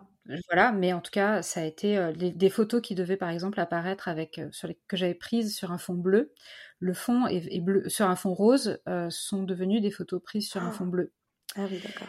Voilà. Mmh. Donc, euh, et puis c'était un en plus moi j'avais, je m'étais mis énormément de pression parce que la photographe qui faisait qui faisait le livre avec moi, Émilie Gelpa, que j'adore, je, suis pleine d'admiration pour elle. Et en fait, j'avais hyper peur que euh, que mes photos, enfin qu'on prenne mes photos pour les siennes, et donc je voulais surtout pas que quelqu'un puisse se dire que ces photos étaient moins bien que d'habitude. J'étais terrifiée par l'idée que euh, mes photos soient pas aussi bonnes que les siennes et j'avais travaillé mais vraiment comme une cinglée sur ce livre. Vraiment, je me suis donnée à fond à 100% et qui ait eu ce, ce, problème sur le livre, ça a été le gros détonateur pour moi de ok c'est la dernière fois que ça m'arrive. Je vivrai plus jamais ça. Je n'accepterai plus jamais une situation pareille.